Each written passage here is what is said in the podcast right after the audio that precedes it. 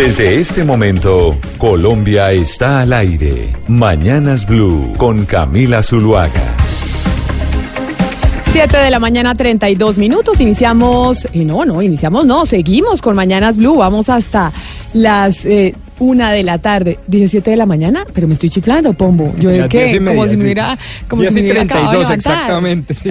10 de la mañana, se levanta a las 7 de la minutos. mañana, tardecito, ¿no? Sabroso. Pues sí, yo madrugué 12 años de mi vida, mucho No, más que usted. Entonces estoy, muy a- estoy ahora eh, disfrutando de las mieles de no madrugar, que son maravillosas. mañanero aquí, tranquila. Que son maravillosas además las mieles de no madrugar.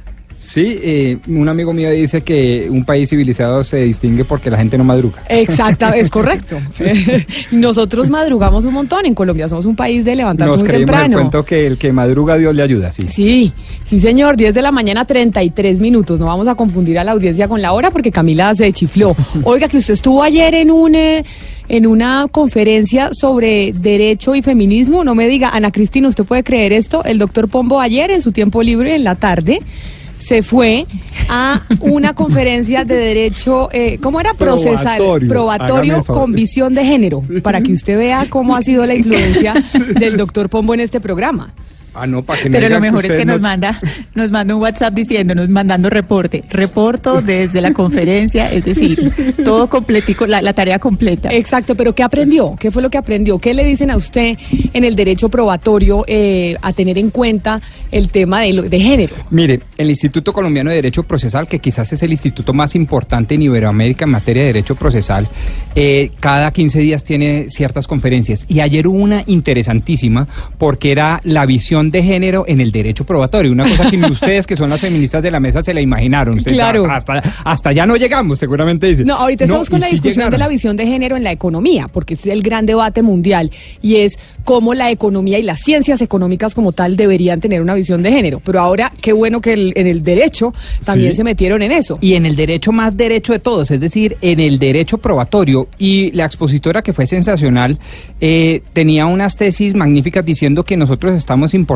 a través del bloque de constitucionalidad del artículo 93. No los voy a molestar con eso, Sí, simplemente estoy diciendo que... Exacto, estoy diciendo simplemente que hoy en día la tesis es que eh, la forma de valorar las pruebas en cada uno de los procesos, un proceso de violación, un proceso de maltrato intrafamiliar, un proceso de separación de bienes, etcétera, la forma de valorar las, eh, las pruebas por parte de los jueces debe ser distinta y debería tener un componente de género. Y puso dos o tres ejemplos A que ver, creo que para son muy que aprendamos. Por ejemplo, dijo que el la presunción o el prejuicio social que se lleva al análisis jurídico de que los hombres mayores de 60 años tienen problemas en la erección o en la eyaculación y que por lo tanto no pueden tener fácilmente un acceso carnal violento, una Es violación. decir, cuando Es- hay un, cuando, o sea, normalmente un juez cree que un señor de más de 60 años no puede ser un violador Es- simplemente porque no es capaz de tener una erección. Exactamente, entonces eso, eh, eso no se puede tener como prueba para decir usted es inocente de una violación porque como es más de 60 años y no se comprobó tal.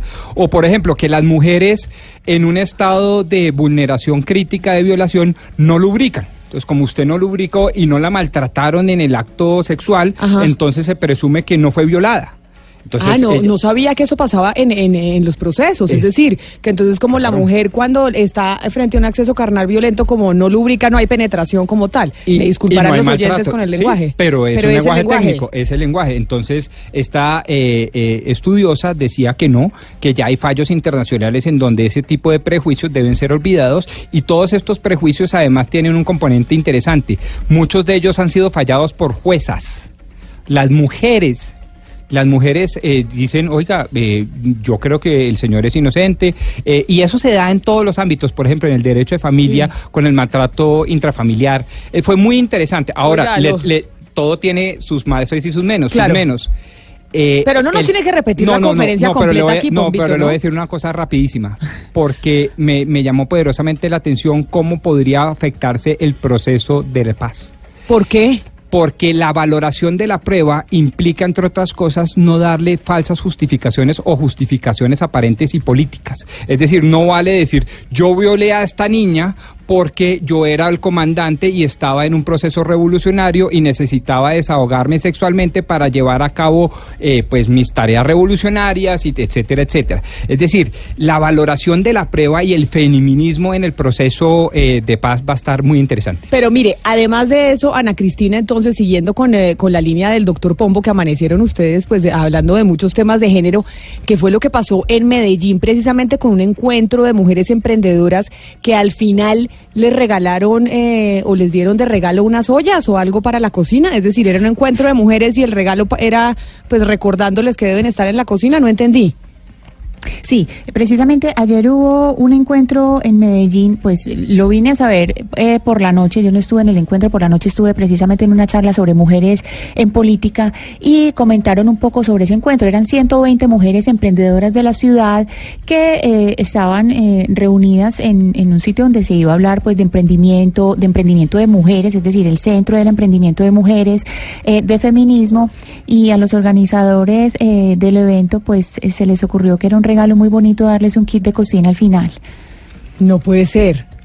Pero entonces... es decir, es, es, es, Camila, increíble que, que, a estas horas de la vida los organizadores de un evento no entiendan que es un estereotipo y no sean capaces de separarse y más encima, de, de separarse del, del, estereotipo y más aún en un evento que era para mujeres que estaban ahí porque han podido hacer sus propias empresas, porque están en un proceso de conquista de la fuera, del conquista de, del mundo laboral y que les man, y que les den ese regalo que por supuesto eh, pues es para devolverlas a la casa, a ponerlas en el rol de siempre. Sí, a ponerlas en el, en el estigma que siempre existe, que las mujeres tienen que estar en la cocina y en la casa, pero sobre todo también eh, con estos casos de mujeres y muchas veces de violencia intrafamiliar en donde se ven las mujeres eh, sometidas.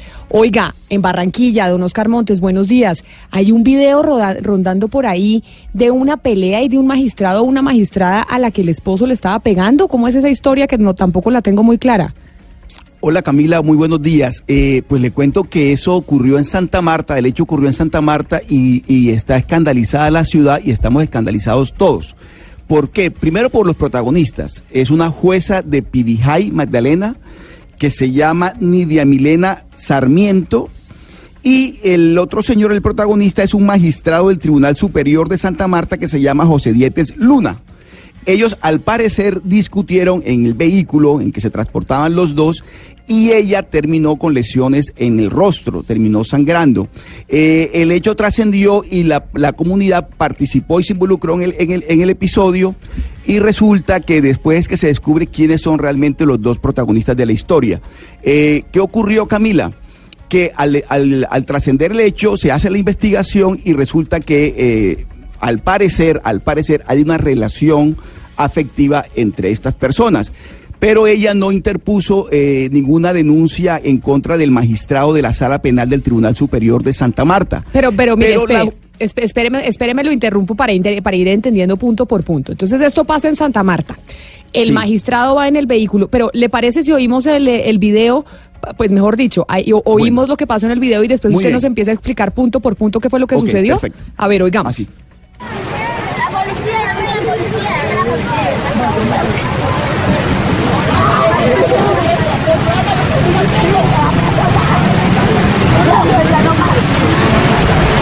En ese video que está circulando en las redes sociales y como se dice hoy en día se ha vuelto viral, lo que se ve es a esta mujer sangrando, Oscar.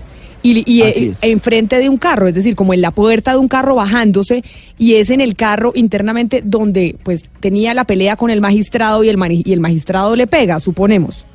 Así es, y ella es jueza, ella es jueza de Pibijay Magdalena. Entonces, ¿qué ocurre? O sea, magistrado con jueza. Magistrado con jueza, exactamente. Magistrado del Tribunal Superior de Santa Marta con jueza. Eh, Iban en el eh, carro y se agarran en el carro y resulta que el agarrón llega hasta los golpes. Exactamente, iba en el carro y al parecer se suscitó entre ellos una discusión. Esa parte no se conoce porque además ninguna de las partes ha, dado declaraciones, ni ella ni él, porque lo hemos estado buscando, llevamos tres, esto ocurrió el viernes en la tarde, imagínese usted todo el tiempo, todos nosotros buscándolos a estos protagonistas y ninguno ha aparecido. Él, eh, ayer conversé con unos amigos en Santa Marta que hablaron con él y él les dijo que no quería aparecer porque no quería que se creciera el enano. Pues el enano se ha crecido tanto que hoy todo el país está pendiente de qué fue lo que pasó. Pero mire, hay un hecho que me, me llama la atención, Camila, y es por qué ella no interpone una, una denuncia. Claro, porque, ahí lo que ocurrió finalmente... fue una le- agresión. Y además se ve la sangre en el video. Por supuesto, entonces como ella no interpuso denuncia, la fiscalía de oficio está investigando. Está investigando los hechos porque usted sabe que hoy en día así la persona, la víctima, no interponga la denuncia, igualmente de oficio la fiscalía tiene que hacerlo y lo hace por obligación. De tal manera que en este momento, ¿qué está ocurriendo? Está ocurriendo que los dos protagonistas de la historia no han aparecido, el Tribunal Superior de Santa Marta, él hace parte de la sala penal, el magistrado Dietes Luna, eh, sacó un comunicado ayer, pero realmente, eh, Camila, el comunicado de ayer deja mucho que desear y le voy a contar por qué.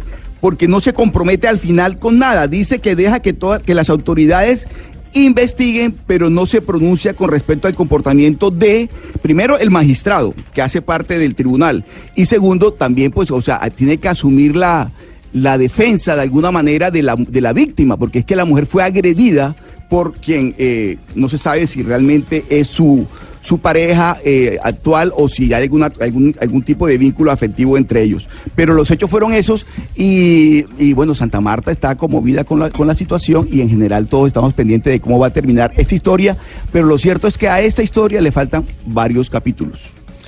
Vamos a seguir pendientes entonces de esa historia en Santa Marta. Juez y magistrado peleados en un carro y, y pues la, la que se ve golpeada es la jueza. Y todavía pues no tenemos claro qué fue lo que sucedió. 1043, pongámosle un poco de música esta mañana a don Gonzalo Lázari de Noticias Internacionales. Camila le presento a la cumpleañera del día de hoy. Usted la conoce, le gusta mucho lo que está haciendo. Ella se llama Lady Gaga.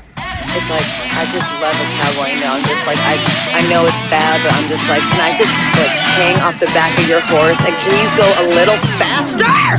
3 a.m. Mustang speeding, two lovers headed for dead end. Too fast, hold tight. He laughs, running through the red lights, hollering over rubber spinning. Big swig, toss another beer can.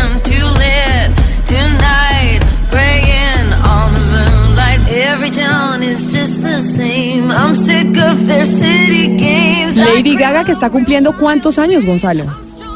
33 años, año 1986 y sin duda alguna, como usted lo ha comentado en diferentes oportunidades, es la reina del pop, una, una chica que no solo canta, sino que compone, toca el piano, toca la batería. Para mí es la estrella de pop más importante de hoy en día.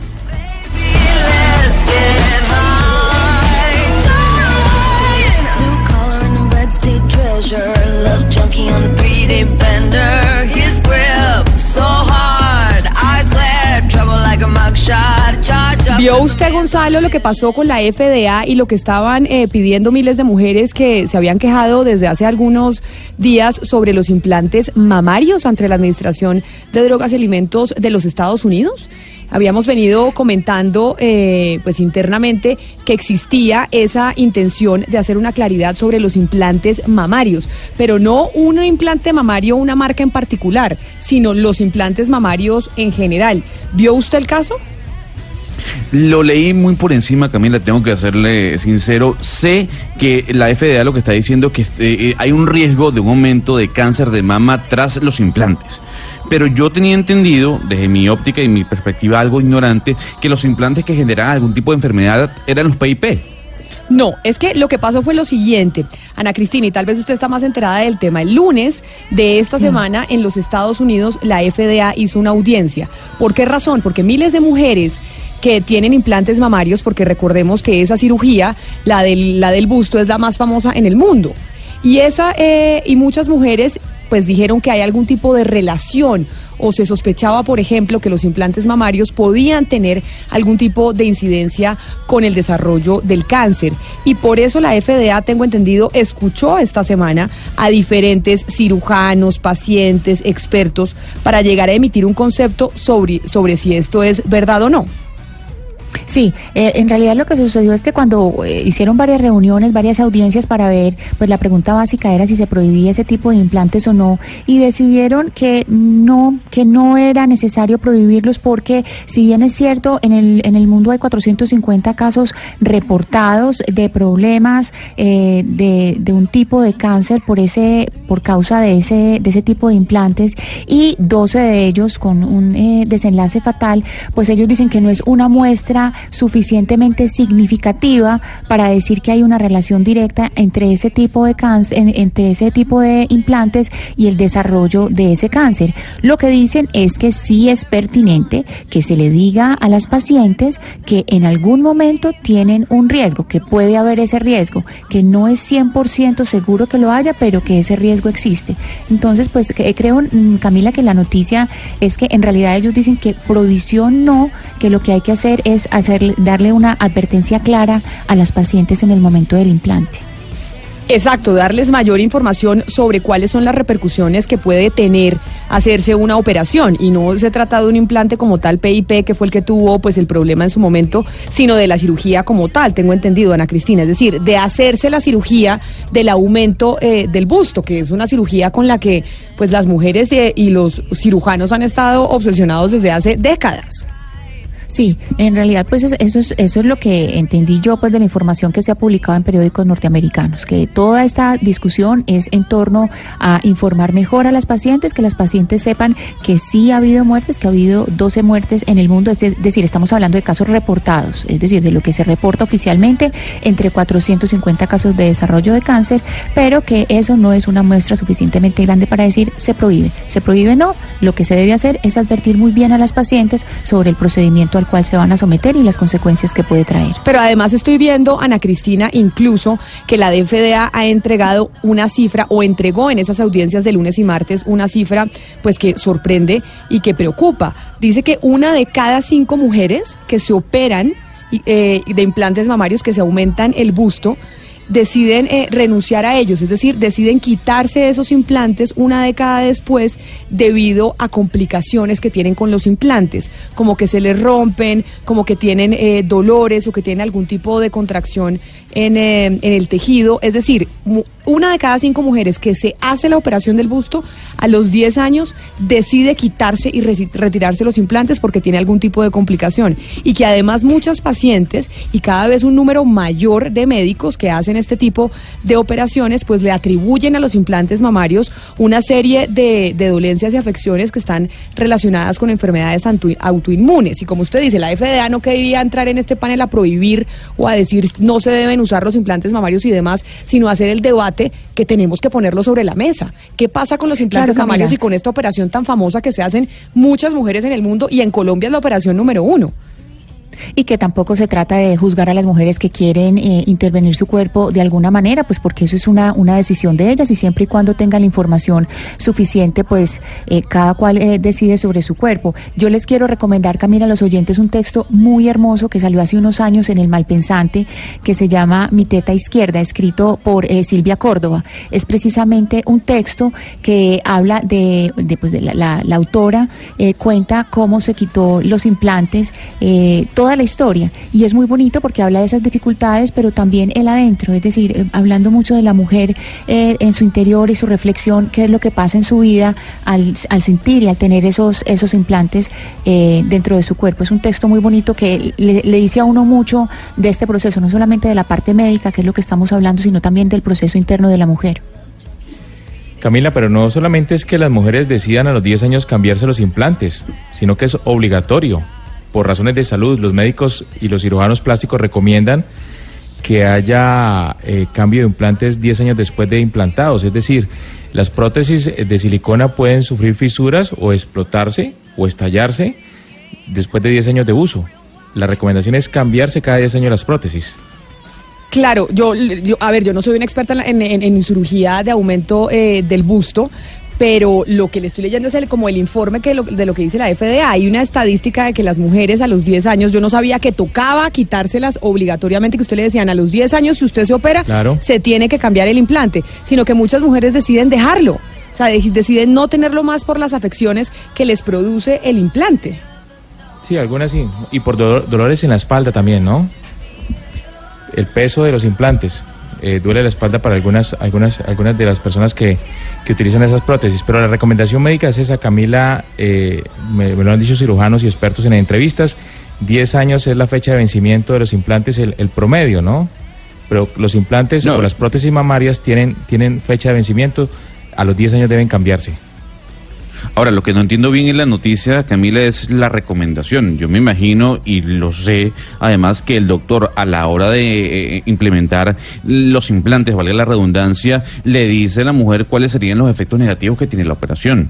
Lo que pasa es que lo que, lo que están diciendo eh, la- las mujeres, los doctores, incluso la FDA cuando hace estas audiencias lunes y martes de esta semana, es para que haya mayor transparencia, como decía Ana Cristina, para que le den mayor información a las mujeres a la hora de operarse de los riesgos que pueden existir, no para dar una prohibición de los implantes, sino que las mujeres que se someten a este tipo de operaciones, que además, como lo decíamos, es la operación más famosa en el mundo, es la operación que más se hace la gente, pues que tengan eh, clara y tengan toda la información de eso, qué es lo que implica. Porque como veníamos mencionando, pues hay muchísimos casos de mujeres que han tenido pues problemas con las prótesis. ¿Sí me, sí me explico, Gonzalo? O sea, lo que, lo que está diciendo la FDA es ser más explícito a la hora de explicar, valga la redundancia, lo que puede conseguir o lo que puede conllevar esta operación a nivel negativo. La FDA no le está diciendo a nadie ni la intención en ningún momento era prohibir los implantes ni decir, oiga, usted no se puede operar y, y operarse eh, del, eh, del, del busto, aumentárselo, es riesgoso. Lo que dice la FDA es, queremos escuchar a médicos, queremos escuchar a mujeres, queremos escuchar a víctimas o a personas que han tenido problemas para saber qué es lo que está pasando. Una discusión que no se ha dado y que tal vez tiene que, que darse a mayor profundidad porque como le decía, o sea, usted no tiene una hermana, una amiga o alguien cercano que tenga eh, operado el busto. Yo es que tengo muchos, muchas personas cercanas Sí, no. que tienen esa operación. Y Sí, varias, claro, y, varias pareja. perso- y varias personas cercanas que tienen esa operación han tenido complicaciones, fíjese usted.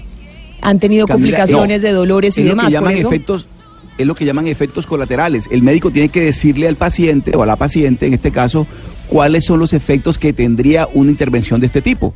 Pero- es, es lo que es lo que debería hacer. Vamos a hablar con un experto precisamente, con Ernesto Barbosa, que es el presidente de la Asociación Colombiana de Cirugía Plástica, pues para que nos diga qué es lo que están discutiendo en los Estados Unidos y qué pasó esta semana lunes y martes. Doctor Barbosa, bienvenido a Mañanas Blue, gracias por estar con nosotros. Camila, muy buenos días, muy buenos días a su audiencia, ¿cómo están? Mire, como obviamente eh, esta es una operación, la cirugía de aumento del busto, pues la cirugía más famosa en el mundo, no solo en Colombia, en el planeta, pues obviamente llama la atención estas audiencias que es que hizo la FDA lunes y martes, que si bien no era para prohibir la operación ni los implantes mamarios como tal, sí era para abrir la discusión de un problema, pues de mujeres que han tenido problemas con los implantes.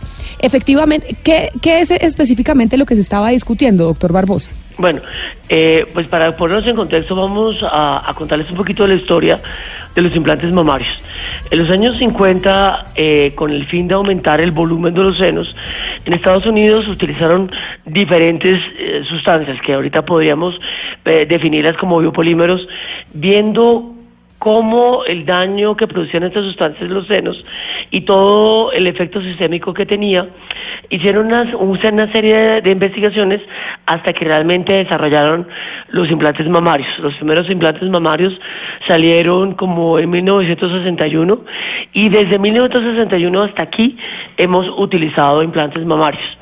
Los implantes mamarios eh, se han usado desde ese momento y más o menos en el mundo debe haber unas 90 o 100 millones de mujeres con implantes mamarios. En los últimos años eh, se ha descrito una, una entidad rara que se llama un linfoma de células gigantes que se ha descrito no solamente en mujeres con implantes mamarios sino también en personas con válvulas cardíacas y en pacientes con eh, implantes eh, maxilofaciales. Este, esta entidad que es muy extraña se ha descrito al momento en 690 pacientes dentro de un grupo de unos 90 o 100 millones de mujeres con estos implantes. En Colombia hemos identificado 15 pacientes dentro de un grupo más o menos de unos 2 o 3 millones de mujeres que tienen implantes mamarios. Pero doctor Barbosa, entonces la discusión y digamos el objeto de estas reuniones que estaba organizando la FDA en los Estados Unidos era definir específicamente qué, porque cuando hablamos y decimos acá lo que se quiere es que las pacientes puedan tener mayor claridad de lo que les puede pasar cuando se operan, es que tal vez no se tenía o no se tiene todo el conocimiento de qué o cuáles son las repercusiones que puede tener una mujer que decide aumentarse el busto. Pues mira, nosotros eh, hay muchas eh, situaciones que ya están más bien que estudiadas. En los años 90 hubo una gran pelea en los Estados Unidos donde una serie de pacientes demandaron a Down Corney en ese momento, que era la, la eh, compañía que producía implantes de silicona, y eh, los implantes eh, durante un tiempo en los Estados Unidos de gel de silicona estuvieron prohibidos. Durante los años 90 en los Estados Unidos hicieron una serie de estudios para identificar si los implantes mamarios producían cáncer de mama, si producían eh, enfermedades del colágeno y si producían alguna serie de otras enfermedades. Lo encontraron después de hacer como más o menos unos 10 años de investigaciones es que el implante mamario no estaba relacionado directamente con la producción de cáncer mamario, eh, adenocarcinomas o eh, carcinomas intraductales, eh, ni estaba relacionado con la producción de enfermedades del colágeno. Encontraron que algunas pacientes que habían desarrollado enfermedades del colágeno tenían la genética y sus hermanas o familiares tenían enfermedades del colágeno. Por esta razón, en los Estados Unidos fueron aprobando nuevamente el uso de implantes rellenos de gel de silicona eh, paulatinamente, primero para reconstrucción mamaria, después para eh, cambio de implantes y por último en el 2004 para colocación de nuevo en, en, mujeres eh, por primera vez en implantes de gel de silicona. Lo que se ha encontrado en los últimos años es una entidad que es una entidad aparentemente inflamatoria, donde hay una producción de líquido alrededor del implante y donde aparentemente tiene que ver con la cápsula que tiene el implante. Ese, esa, esa entidad está todavía en estudio. Eh, no se sabe exactamente qué lo produce. Ah, algunas teorías hablan de una contaminación bacteriana, eh, donde hay una relacionado unas bacterias gram negativas que no son muy frecuentes, otros hablan de un marco genético, porque finalmente cuando uno revisa las estadísticas del mundo, hay países como Australia o Nueva Zelanda que en proporción tienen mucho mayor número de pacientes y en Japón o en Corea no han habido ningún paciente con linfoma celular gigantes. Doctor, doctor, la FDA lo que está pidiendo es claridad y yo todavía no termino de entender cuál es la noticia, porque el trabajo del doctor se supone que es decirle al paciente los efectos negativos que pudiese tener en este caso esta operación o este implante. Entonces, es un tema más de ética. Claro, el, el, no, el trabajo de la FDA trata de, de, de definir si hay algún tipo de implantes que está produciendo este tipo de entidad que es el linfoma celular gigantes.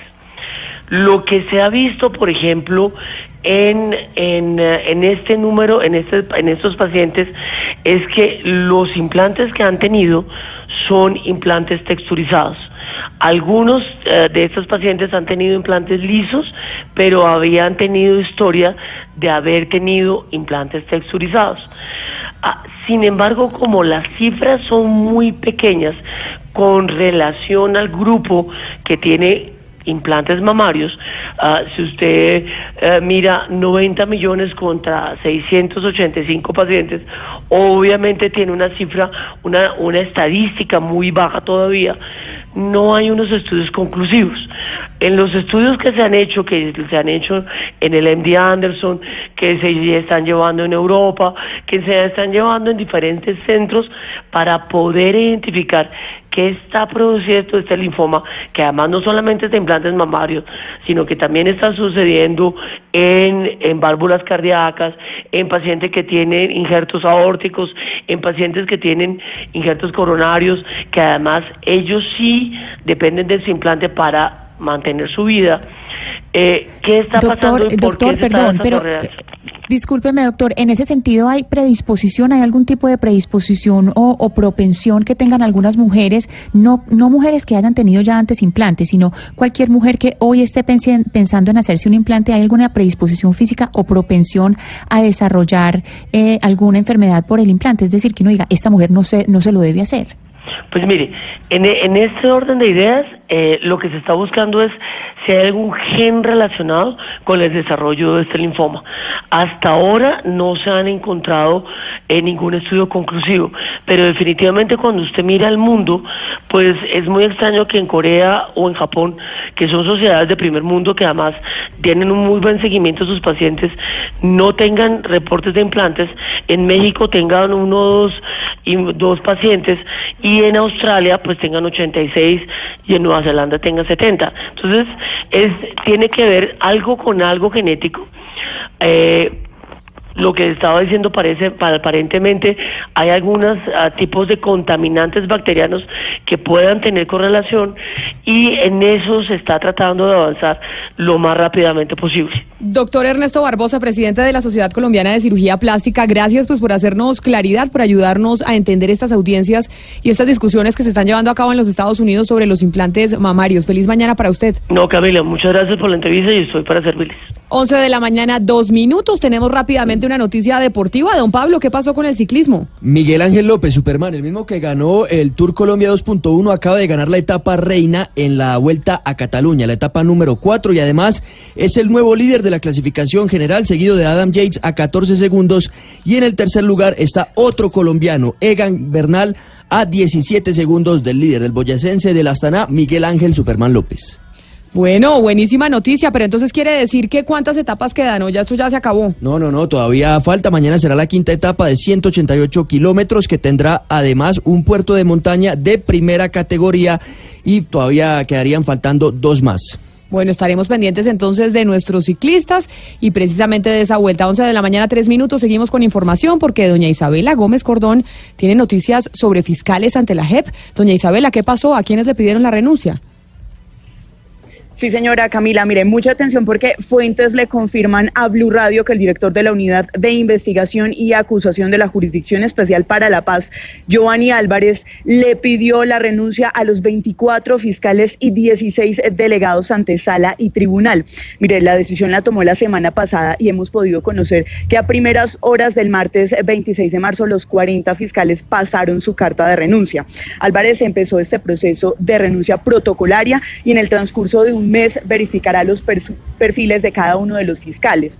Con base al proceso de verificación, pues que hará durante estos 30 días, dará respuesta a las cartas de renuncia para notificar su continuidad o su despido.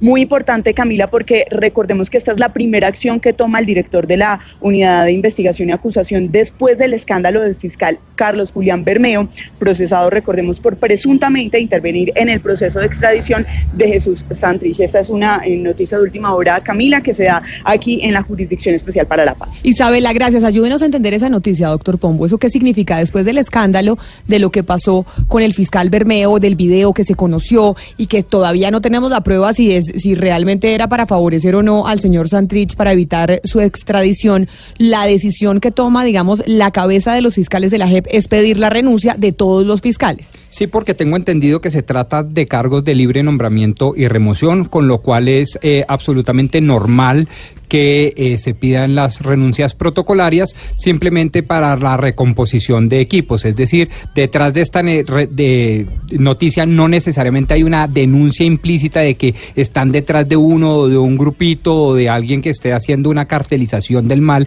dentro de la JEP. Sino no hacer- necesariamente. sí. Es protocolaria, revisan las hojas de vidas, reconforman equipos y listo. Pues, para revisar quién no vaya a tener impedimentos y para tener hacer, digamos, como un doble chequeo. Sí, de pero, los pero no solo por JEP. Y cuestiones legales, sino por calidad. Yo necesito especializados en estos temas, en Pero, estos por ejemplo, en la Fiscalía. General de la Nación, en la justicia ordinaria, ¿eso cada cuánto se hace? No, pues ahí sí me corchan, no tengo ni idea. Pero claro, el fiscal general cuando llega trae su propia escuadra. Y entonces, pues pone Y le pide la renuncia a todos los y hay fiscales. unas renuncias protocolarias para los oyentes y para facilidad a todos, Camila. Es como cuando el presidente pide a los ministros la renuncia protocolaria y renuncian todos para ver si cambian o no los ministros. Isabela, pero entonces esta renuncia protocolaria de una justicia que acaba de empezar, es que no se nos olvide que es la justicia eh, Especial para la Paz es una justicia nueva. Dicen es la razón para pedir la, la renuncia protocolaria de los fiscales es hacer la revisión de hojas de vida nuevamente para que no se vaya a colar, a colar nadie como el fiscal Bermeo eh, que estuvo involucrado en este escándalo del video. Exacto, sí señora, pues eh, la, la decisión la tomó eh, exactamente porque él dice que va a revisar estos perfiles de cada uno de los 24 fiscales y de los 16 delegados de sala y tribunal. Él tiene el transcurso de 30 días para poder definir la situación de cada uno de ellos, va entonces a notificarlos de, de acuerdo a su continuidad o su despido. Ellos ya pasaron la carta de renuncia y lo que se espera son acciones. Lo que no se sabe hasta el momento es qué pasará con los procesos que cada uno lleva. Se espera que continúen porque como no se han aceptado las denuncias, pues eh, por ahora no se puede determinar ninguna suspensión. Pero lo que sí se conoce es que ellos ya las pasaron. El fiscal se tomará 30 días para mm, investigar, para determinar cuáles son esos perfiles, si encuentra o no inconsistencias y pues de ahora en adelante tomará acciones. Esta pues, como le contaba, es la primera acción que toma el director de la unidad eh, de investigación y acusación, pues después de todo este escándalo del fiscal Bermejo. Gracias, Isabela. 11 de la mañana, 7 minutos. Ahí está entonces la noticia, la renuncia protocolaria de todos los fiscales de la nueva justicia, la Justicia Especial para la Paz. Vamos a hacer una pausa, pero no se muevan porque cuando regresemos tenemos una denuncia importante, precisamente sobre tierras. Hemos estado pendientes de lo que está pasando con las tierras en los diferentes departamentos, de los baldíos, de cómo se están apropiando de tierras que son del Estado y nos vamos a ir precisamente al departamento de Boyacá. Eso cuando regresemos. Com. 11 de la mañana, 10 minutos y vamos a hablar de las tierras y de los terrenos baldíos. ¿Sonó la promoción o no sonó la promoción? Sí, sí, Eh, sí, ah, me pareció que no. Bueno, y es, allá Freddy se me burla y se me ríe, pero es que me pareció que no, acá por estar entretenidos no, no hablamos, no la escuchamos. Pero hemos venido en Mañanas Blue haciéndole seguimiento a lo que ha pasado con las tierras baldías, que al final son tierras de todos los colombianos, son tierras del Estado. Y hay gente que se ha venido apropiando de manera ilegal de esas tierras que son baldías, que le pertenecen al Estado colombiano, es decir, a cada uno de nosotros, a cada uno de los ciudadanos de este país. Diana, y nos vamos en esta oportunidad para Boyacá, específicamente para Sáchica. ¿Qué está pasando en Boyacá? con las tierras baldías. Habíamos estado hace algunas semanas en el departamento del Bichada, por ejemplo, en donde hablamos de una situación que tenía un congresista del Centro Democrático. Ahora lo que nos encontramos con tierras baldías en Boyacá, en Sáchica específicamente, es que ¿quién se está apoderando de tierras baldías en ese departamento? Pues Camila, los que menos nos imaginábamos todos, porque es la diócesis de Chiquinquirá y la parroquia de Sáchica, las que se están quedando con terrenos baldíos y los están loteando y vendiendo eh, para lo que podrían ser futuras urbanizaciones. Esto empezó Camila el 11 de julio del 2012. Un abogado de nombre Francisco Guillermo Vega Supelano, por petición del alcalde de ese momento, le envió una carta a ese alcalde, Miguel Ángel Abril García donde le hace saber la situación de cuatro predios del municipio en los que se podría eh, hacer efectivo el plan de gobierno para esa época. Estamos hablando de los siguientes predios, Camila. La Esperanza, Vainillas y Juazán, Cunchancón y La Comunidad. La comunidad es el más importante porque de acuerdo a ese oficio se notificaba que de los cuatro predios, tres eran baldíos y que uno de esos sí efectivamente era de la parroquia, que era La Esperanza, que es donde queda la parroquia pero los otros tres al parecer serían baldíos. Empezamos a investigar y empezamos a hablar con la gente que muy amablemente vino hasta Bogotá, nos trajo una cantidad de documentos, Camila, y dentro de los documentos encontramos la carta que dice que 78 eh, hectáreas y 80 metros de tierra eh, son baldías en Sáchica. Pero entonces En- póngame atención, Diana, una cosa. Quiere decir acá que como nosotros hemos venido haciéndole seguimiento a las tierras baldías alrededor del país, hemos estado en diferentes departamentos que hemos visto que esto está sucediendo, desde Boyacá se vino una gente a mostrarnos una situación similar que estaba pasando en ese departamento. que está pasando en este momento en ese departamento y en cabeza del señor cura Parco. Entonces, como le decía Camila, dentro de esas eh, tres em, eh, terrenos eh, que están en disputa, o sea, que, que en este momento hacen parte de demandas judiciales, uno de esos ya la juez falló a favor de la parroquia de, de, de la parroquia en Boyacá. Entonces, lo que dice, lo que dice la juez es, este predio lo puede usar la parroquia porque el párroco dentro de la demanda dice, este lo vamos a usar para eh, granjas juveniles, para... O sea, es decir, les dejaron hacer uso de esos baldíos porque tenían unos propósitos eh, sociales, sociales. sociales, como cualquier parroquia que uno se imagina y uno dice, oiga, pues sí, pues es bueno que pongan un ancianato, que pongan una casa cural, que pongan algo para los desfavorecidos. El problema, Camila, es que aunque ese fallo fue el 16 de agosto de 2013, de- entre agosto del 2013 y, eh, y el 2015 no se había hecho nada con esos predios en Sáchica. Pero en 2015 llegó un personaje que es el nuevo párroco de Sáchica, el párroco Ismael Enrique Raba Saavedra. Eh, de acuerdo con un sinnúmero de testimonios, el padre, que no parece padre, pero ya más adelante hablaremos de ese tema, ni corto ni perezoso, sacó licencia de subdivisión sobre el predio rural tema que es ilegal, Camila, esas licencias son ilegales porque el, el EOT que está vigente en ese municipio es el de 2004 y en ese EOT no se prevé la subdivisión de, de predios rurales. El cura le pareció pues fácil hacer eso, vendió, loteó y no le importó. Vendió los lotes. No, vendió Ah, no los puede- O sea, lotes. los baldíos que eran del departamento, que eran de Sáchica, de la gente, que en principio se le había permitido a la iglesia utilizarlos para propósitos sociales, llegó un nuevo párroco que tomó la decisión de decir, ah, no, no, no más propósitos sí. sociales y voy a vender. Aquí yo saco licencias de subdivisión, aquí yo voy ¿Y quién se loteando quedó y con la voy plata? vendiendo. Una parte, la- la- él me dice, porque yo hablé ayer con el cura, él me dice ayer, no, mire, eh, em, bueno, es que le quiero contar más adelante todo lo que dijo este cura, porque de verdad, en, en- en este, en este tema, él dice que él no puede contar a quién le vendió.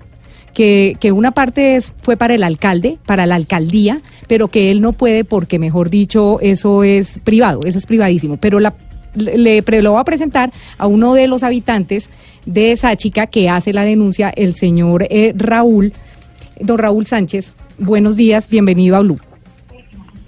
Muy buenos días, su merced. Gusto en saludarla.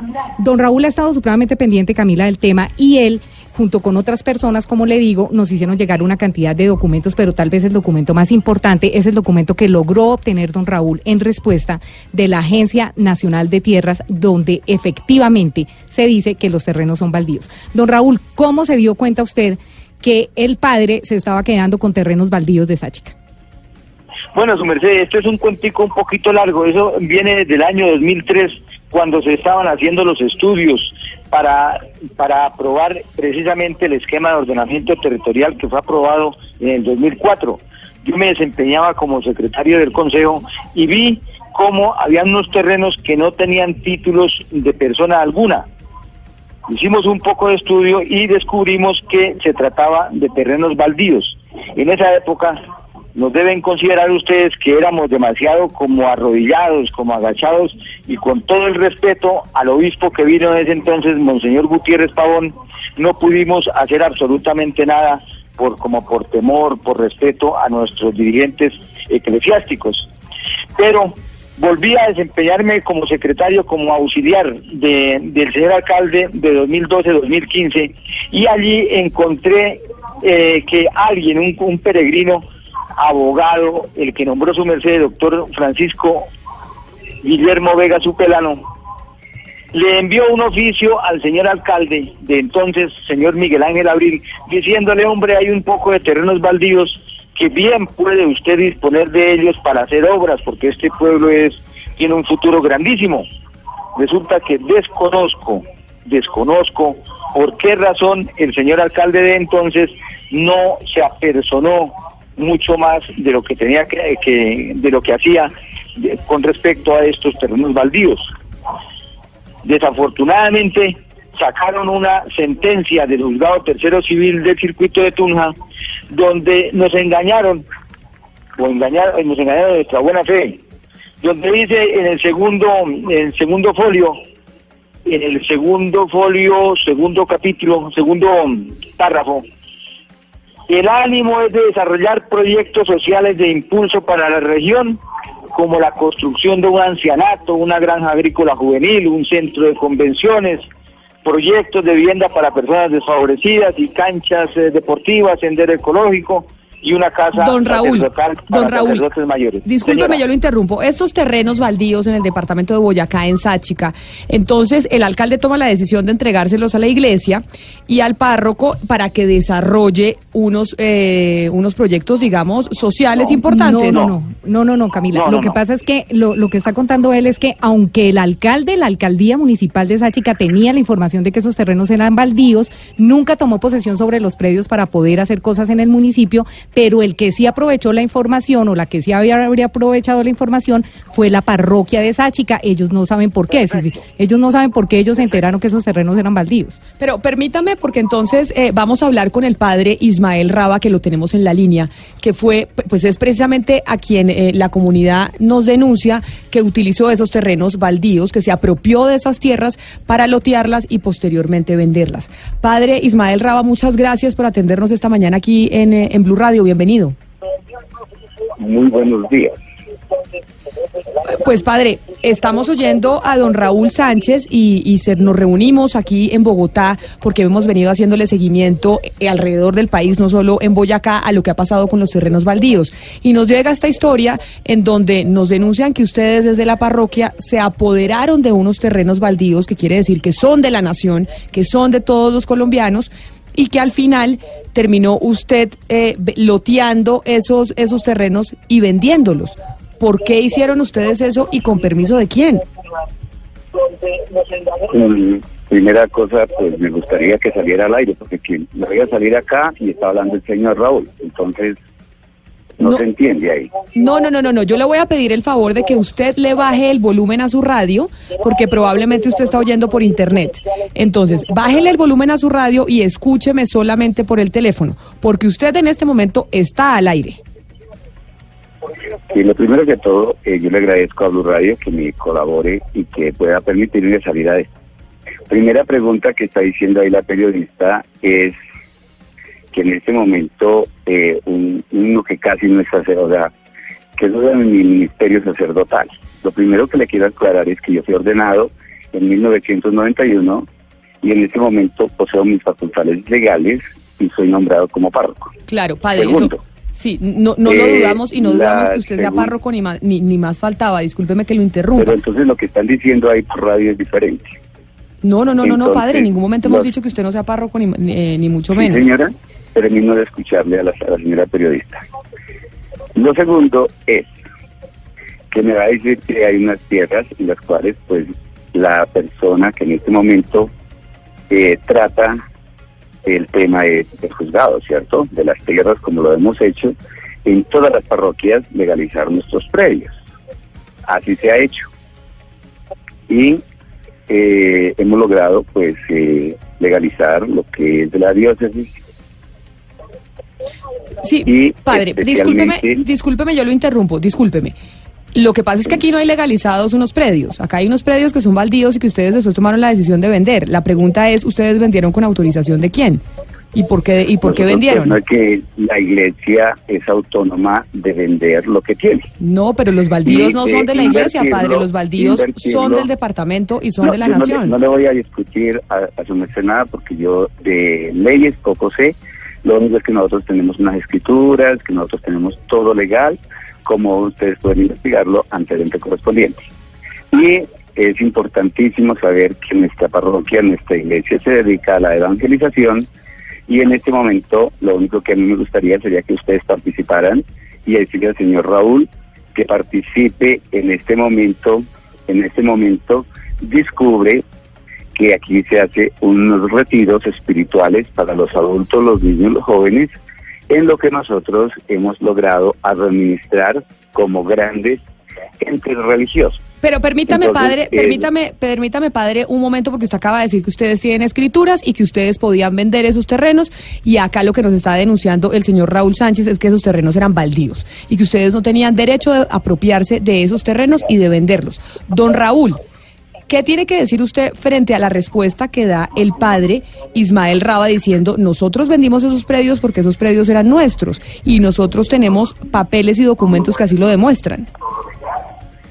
Su merced, mire, en este momento le voy a dar respuesta a, ya que agradezco que el padre esté ahí pendiente del micrófono. Lo siguiente, en el 2013, en agosto 16 de 2013, la juez tercero, tercera de Tunja, del distrito de Tunja, emite la sentencia y le entrega los, eh, los terrenos a la parroquia, a la diócesis y le da la administración a la parroquia de Sáchica. Resulta que esa juez comete una gran cantidad de errores en el, en el desarrollo del proceso y uno de los errores garrafales que nosotros, el, grupo que estamos adelantando la investigación, fue la de no hacer parte de- del proceso a la Agencia Nacional de Tierras. En este momento eh, tengo en mi poder la certificación, el concepto que nos envía la Agencia Nacional de Tierras, del que no ha querido conocer el señor alcalde actual, del que nunca el, señor cura párroco ha tenido la modestia de invitarnos a dialogar, sino por la, él es demasiado petulante, demasiado arrogante y no hemos querido, hemos intentado ponerle presente los documentos que tenemos. Tengo todo el archivo donde le dijimos al consejo y estos terrenos son baldíos, ayúdenos a investigar, a hacer el seguimiento al, al alcalde, al personero. Permítame- Aquí tengo las evidencias permítame- que si su merced me permite leerles, con mucho gusto lo hago. Sí, permítame, don Raúl, eh, yo le pregunto, Diana, ¿esto quiere decir que estamos frente a un caso como el del Bichada, en donde hay unos documentos porque hay un fallo de un juez que acá podríamos decir, eh, doctor Pombo, que prevaricó, esa es la palabra que se utiliza, es decir, que falló equivocadamente por cuenta que no consultó y no tenía la autonomía de decir que unos baldíos se podían entregar a unos privados porque ya aprendimos aquí con el ministro Juan Camilo Restrepo, con la Agencia Nacional de Tierras, que no tienen los jueces para adjudicarle baldíos absolutamente a nadie. Un juez de la República no puede adjudicar un baldío. Así es, Camila, siempre y cuando se tenga certeza que es baldío. Hay dos problemas. Uno, que frente a los baldíos no tenemos un inventario claro de parte del Estado a través de la Agencia Nacional de Tierras. Solo el 5% del territorio se ha inventariado correctamente. Y dos, lo que entra en riña es el Código Civil frente a la ley de tierras, es decir, la presunción del poseedor frente a el que se dice dueño de el estado que se dice dueño de esos baldíos. La gran pregunta y la gran incógnita en este y en todos los debates va a ser si eh, la curia en cabeza del párroco o de la diócesis logró demostrar que era poseedor de buena fe por más de 10 años a tal punto que la juez le entregó. Claro, y la pero segunda por, pregunta pero por que más sigue de que sea poseedor de buena fe por más de 10 años, ningún juez puede entregar un baldío. Exacto. Y Es la, segunda Agencia Nacional es- de Tierras la que la tiene que exactamente. Entonces, y la segunda, si se va por el Código Civil, lo que estoy diciendo. Y la segunda pregunta es, oiga, señor, pero usted está tratando de ser poseedor de buena fe por más de 10 años sobre baldíos, porque eso no se puede. Esos son los dos grandes debates que vamos a tener siempre en este tipo de discusiones. Preguntémosle entonces al padre, a don Ismael. Padre, ¿ustedes sabían que esos eran unos terrenos baldíos? Eh, nunca han sido baldíos porque esos terrenos siempre han estado en manos de la parroquia y nosotros hemos manejado por más de 100, a- de 150 años. Permítame entonces. Podríamos decirlo que en este momento su merced está diciendo, yo no soy un juez ni mucho menos, yo les claro. agradezco a ustedes y les imploro a Dios y a la Santísima Virgen que les ayude porque este proceso ya está muy claro, ya se ha podido legalizar y ya se ha podido No, eh, padre, presentar ahí- ahí sí, a una comunidad padre, del me 90% disculpa, y con mucho- con mucho respeto. que estoy hablando, le estoy hablando, le estoy hablando, señora.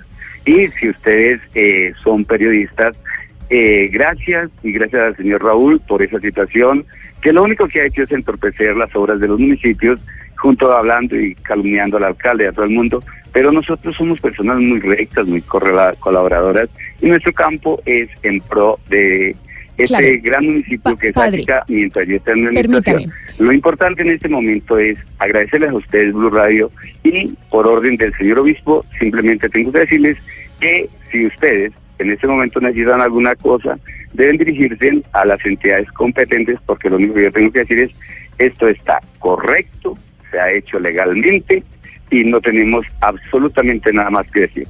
Que sea Dios quien los bendiga a ustedes en el nombre del Padre y del Hijo y del Espíritu Santo. Amén. Feliz día para todos, Dios los bendiga a todos nuestros oyentes. Gracias, y que la padre. Virgen Y, efe- María y los acompañe efectivamente, y buen día. y así lo haremos.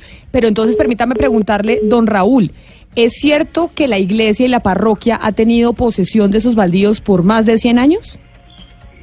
Su merced, mire, en este momento esa es la justificación que ellos tienen, pero que la demuestren, que la demuestren con documentos. Eh, en, el, en el juzgado, si ellos hubieran tenido una posesión de 150 años, divinamente habían tenido que aportar las pruebas. Allá en las pruebas que aportaron hay unos documentos de arriendo que a unos parroquianos que humildemente cuidaban unas ovejas en los terrenos de la comunidad, de la comunidad. Y en- entiéndase que son terrenos de la comunidad, no de la curia, no de los curas, no de la parroquia, sino de la comunidad. Y la comunidad somos nosotros, somos los achiquenses. Entonces, ¿cuál es el, el- el motivo que ellos dicen que, que, son, que tienen posesión desde hace 150 años? Es una falsedad ese sacerdote que, está, que afirmó eso.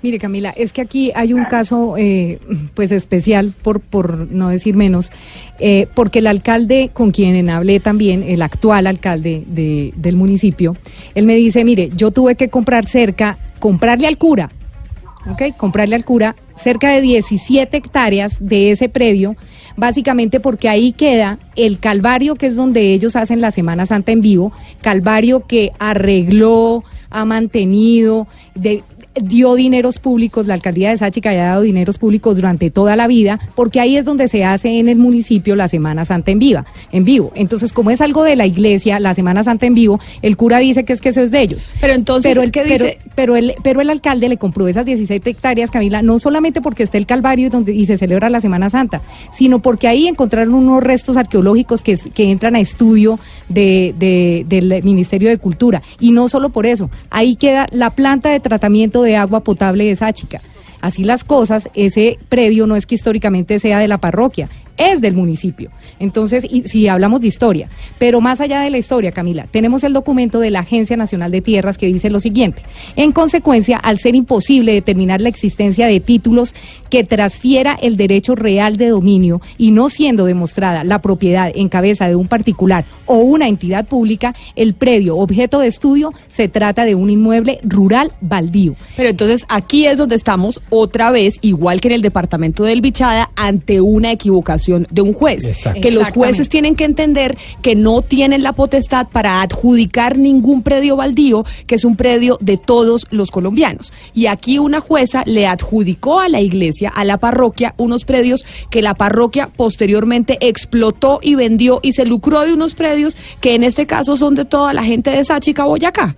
Con el agravante en este particular caso que ya aquí la Agencia Nacional de Tierra se había pronunciado de manera explícita y categórica. ¿Y quién- es un baldío. ¿Quién resuelve esto entonces? Es que ahí hay un problema y, y, y- y, Pombo, el problema es grande básicamente porque la comunidad de esa chica lleva seis años desde que salió el fallo, desde el 2013, diciéndolo a la Superintendencia de Notariado y Registro, óigame, su merced, vaya con la Oficina de Instrumentos Públicos y díganos si esto es o no un baldío porque necesitamos esa certificación para que la juez se dé cuenta que falló eh, mal, que hizo, que cometió un, un fallo errado porque nunca lo certificó la Agencia Nacional de Tierras. El señor Raúl Sánchez, que es el que tenemos en la línea, fue el que logró esta carta de la, de la Agencia Nacional de Tierras mediante un derecho de petición que él solicitó. La agencia le responde a él que eso es un baldío. O sea, en el momento en que hicieron eh, eh, todo esto de la demanda de Los estudios de títulos, los estudios de títulos, lo que hace, lo que dice la gente de Sáchica es, mire, lo que nosotros creemos es que el alcalde anterior le dio la información privilegiada que él tenía sobre los tres terrenos que son baldíos, porque casualmente son los tres terrenos que está pidiendo ahorita la diócesis de Chiquinquirá. Yo he llamado a la diócesis infinidad de veces. El, el señor obispo eh, de la diócesis de Chiquinquirá, Luis Felipe Sánchez Aponte, no quiso hablar con nosotros. Él se enteró del tema, no quiere hablar con nosotros, pero sí habló con el cura, porque ayer el párroco me dijo, yo ya hablé con el eh, obispo y yo ya tengo la directriz de la iglesia. Entonces, ¿cuál es la directriz de la iglesia? Otra cosa, Camila, como le dije, el padre subdividió, tiene unas licencias de subdivisión que le dio la alcaldía pasada. Este alcalde cuando llegó se dio cuenta que las licencias eran ilegales y le envió una carta a la diócesis diciéndole, eh, oiga señores eh, de la diócesis, esas licencias son ilegales, yo tengo que revocarlas. Y los señores de la diócesis le contestaron, no señor, no se las vamos a dejar revocar básicamente porque en algún momento esos predios se van a poder urbanizar y nosotros pensamos es en el desarrollo del municipio. Y eso es lo que está pasando en todo el país. Tenemos una una falencia en el inventario de los de los terrenos baldíos. Colombia no tiene ni idea cuáles son las tierras que le pertenecen a la nación. Y por cuenta de que el Estado colombiano no sabe cuáles son las tierras que le pertenecen, hay unos avivatos que se están apoderando de esas tierras, pero además con fallos de jueces que no tienen la potestad para entregar tierras que son de la nación. Con lo cual lo que corresponde es tutelar esas sentencias de esos jueces avivatos, como lo llama usted Camila, para revocarlas. Y eso es perfectamente procedente y no es cosa rara, ya se ha dado en el pasado. Pero acuérdese que la eh, directora de la Agencia Nacional de Tierras, la señora Miriam Martínez, que están oyendo esta denuncia y lo mismo lo están haciendo en la conferencia episcopal, eh, están escuchando la denuncia. La señora Martínez nos dijo en la denuncia pasada, se acuerda la de Bichada, dijo, mire, si nosotros probamos que son terrenos baldíos, se revocan todas las acciones judiciales y nosotros nos encargamos de eso. Precisamente ellos están oyendo la denuncia para saber qué acciones tomar frente a esta parroquia de Sáchica. Don Raúl Sánchez, muchas gracias por venir a Bogotá, por hacer la denuncia. Seguiremos pendientes de qué dicen las autoridades, qué dice la Agencia Nacional de Tierras, para ver qué sucede con estos terrenos que usted denuncia. Son de toda la gente de Sáchica y terminó apropiándose la parroquia de ellos para venderlos posteriormente. Muchas gracias a usted y feliz mañana. Bueno, su merced, muy amable, Dios la bendiga.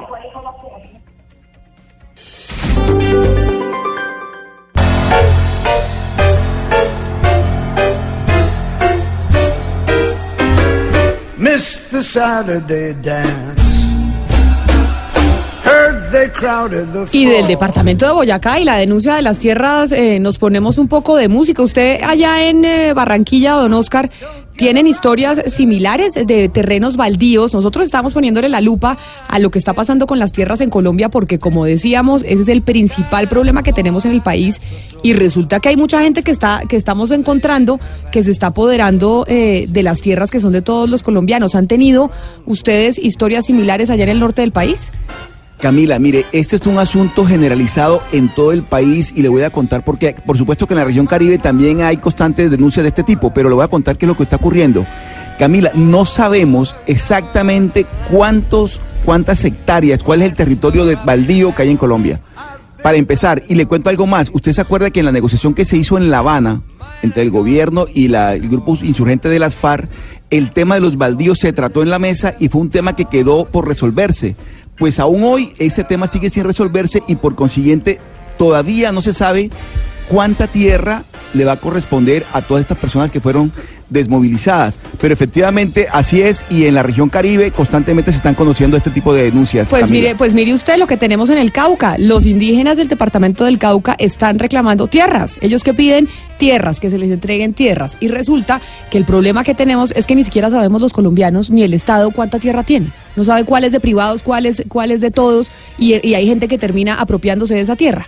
Así es, y en honor a la verdad, el artículo, perdón, el punto primero, capítulo primero del Acuerdo de La Habana, sí habló eh, extensamente sobre tierras, básicamente diciendo que a los, eh, digamos, a, a- el posconflicto tendría tres fuentes de tierras. Uno, expropiación, otro, extinción de dominios y otro, entrega de baldíos principalmente. Hay un cuarto tema que es la compra por parte del Estado de tierras, que fue entre otras cosas lo que sugirió Nancy Patricia Gutiérrez, ministra del Interior, de comprar eh, 1.500 hectáreas para entregarle a los indígenas del Cauca. Ellos están reclamando 49.000 hectáreas. Entonces el tema de tierras, por supuesto, es central, pero la el gran problema es de dónde las vamos a sacar, como quiera que no hemos identificado las tierras, y segundo, con qué las vamos a pagar.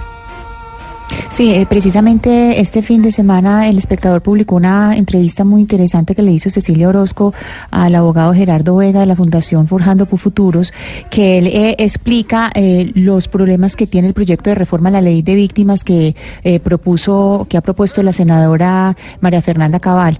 Él es eh, muy explicativo, hay una explicación muy clara de cuáles son los aspectos que tiene ese proyecto de la ley de víctimas que puede afectar eh, todo lo que es eh, la modificación de la ley de sustitu- de la ley de res- resustitución de tierras, de restitución de tierras, que es precisamente en lo que ha trabajado durante tantos años el señor Vega. Muy recomendada esa lectura porque pues está están esos aspectos que precisamente son los que han tenido eh, un, un protagonismo central en todo el conflicto en Colombia. Bueno, pero del lío de las tierras también nos vamos al lío del planeta, que lo estamos llenando de plástico. Y por eso ayer hablábamos eh, de un proyecto de ley que ya pasó en el primer debate, le faltan otros tres para prohibir los plásticos de uso de única vez. Entiéndase los platos, los cubiertos, el PET, es decir, las gaseosas que usted se toma, el agua, esas botellas son las que se prohibirían. Ayer hablamos con el representante a la Cámara, el representante Lozada, quien es el líder de la iniciativa, pero queríamos hablar también con la gente de los plásticos para oír su versión sobre si esta ley se aprueba, pues, ¿qué pasaría? Llamamos entonces a Daniel Mitchell, que es el presidente de Acoplásticos, la Asociación Colombiana de Industrias Plásticas en el país. Señor Mitchell, bienvenido a Mañanas Blue. Eh, buenos días, Camila y oyentes. Muchas gracias por la invitación. Y ayer cuando hablábamos, señor Mitchell, con el eh, representante Lozada frente a este proyecto de ley que ha pasado un primer debate, una de las preguntas que hacíamos, oiga, le decíamos era, oiga, ¿y usted cómo va a hacer para luchar contra el lobby de los plásticos, que va a ser enorme en el Congreso de la República para que no se apruebe esta, esta iniciativa?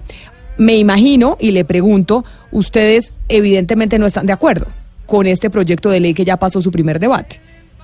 Eh, sí, por, por supuesto, y realmente no es solo un tema de la industria plástica, esto es un proyecto que afectaría a recicladores, al sector agropecuario, al sector de alimentos, de bebidas, al comercio, a restaurantes, entre muchos otros. Entonces creo que es un proyecto que merece un debate fuerte. Eh, la problemática ambiental existe la tenemos que resolver y abordar, pero consideramos que el camino no es una prohibición de productos. Señor Michel, la, cuando preguntábamos sobre las botellas PET, las que se usan para la- las gaseosas, el agua y demás, hablábamos de los recicladores, que esas botellas finalmente y ese plástico se termina reciclando y se puede reciclar. Y lo que nos daba eh, un dato el representante Lozada es que el nivel de reciclaje pues es mínimo, incluso en países supremamente desarrollados e industrializados en donde no se alcanza realmente a reciclar todo ese plástico que se produce. Ustedes desde Acoplásticos, digamos, ¿cuáles son eh, los incentivos o los programas que se están generando para que en Colombia finalmente se trate de reciclar la mayor cantidad de plástico posible? Pues ahí realmente las cifras de reciclaje de PET son, son mucho más altas. En Colombia estamos en el 35% y países no tan diferentes al nuestro como México, como Brasil están ya en el 50-60%. Entonces el caso del PET realmente se pueden lograr unos avances importantes en, en cuanto al reciclaje. Están incluso las empresas listas para hacer las inversiones y aumentar su capacidad de instalar. Lo que necesitamos es mayor cultura ciudadana eh, para que efectivamente este, estos productos sean separados, separados adecuadamente en el hogar y, y posteriormente sean reciclados. No es un producto difícil de, de reciclar. Pero ustedes dicen se necesita mayor cultura ciudadana, pero desde Azoplásticos, ¿qué están haciendo para que se genere esa mayor cultura ciudadana y que ustedes puedan, así como se, se trabaja con los congresistas para que no aprueben este proyecto que a ustedes no les conviene, pues también trabajar con el sector público a ver cómo se puede hacer una industria más eficiente para que se pueda reciclar y ayudarle al planeta? ¿Ustedes tienen algún tipo de programa en ese sentido? Eh, Sí, no, totalmente de acuerdo y la industria es la primera que tiene que estar comprometida con, con este con este propósito. Nosotros en el gremio tenemos una iniciativa que se llama Darle Vida al Plástico, que tiene como propósito generar mayor conciencia ciudadana sobre la importancia de disponer y separar adecuadamente los residuos. Primero, un consumo racional, ese es el primer paso. Segundo, reutiliza lo que puedas. Y tercero, disponer adecuadamente los residuos para que se reciclen. Nosotros tenemos eh, presencia en redes sociales, hacemos actividades en colegios, vamos a festividades, a carreras, tenemos un proyecto de reciclaje en, San Andrés, estamos haciendo unas cosas en La Guajira bien importantes, en el Pacífico. Entonces tratamos de tener diferentes iniciativas para generar conciencia en la ciudadanía sobre la importancia de disponer y separar adecuadamente los residuos. ¿Y cuál es Adicionalmente, y señor Mitchell, ¿y cuál es el problema en, eh, y que ustedes han podido encontrar por parte de la administración pública en diferentes eh, ciudades del país y en todo el territorio nacional para que no exista esa conciencia ciudadana de la importancia de reciclar? Es decir, acá tiene que haber una falencia de que no estamos haciendo lo suficiente para que los colombianos no sean conscientes de que tienen que reciclar. Realmente son, hay que mirar todos los eslabones del cierre de ciclo de los productos. Lo primero es que los mismos productos partan de un ecodiseño, que el producto sea reciclable. Si el producto es reciclable, entonces posteriormente se puede reciclar. Una vez eh, el producto es consumido, eh, los ciudadanos tienen la responsabilidad de disponerlo, separarlo adecuadamente, pero también hay unos cambios que hay que hacer en materia regulatoria por ejemplo, para incentivar una recolección selectiva de residuos en los municipios o para cambiar el sistema tarifario o para establecer equipos de separación de residuos antes del relleno sanitario y adicionalmente consideramos que puede haber unos avances si hay incentivos, por ejemplo, tributarios para los emprendimientos o negocios eh, de reciclar. Hay, o sea, es decir, todos tenemos un rol, incluyendo el Congreso, obviamente la industria, las marcas, los consumidores, pero si, si abordamos cada uno de esos eslabones, podemos aumentar sustancialmente las tasas de reciclaje y avanzar hacia una economía circular. Mire, cada vez con más frecuencia uno eh, ve en distintos lugares o bolsas o botellas o distintos tipos de, empaques de, plástico que, dicen eh, soy reciclable o me puede reciclar.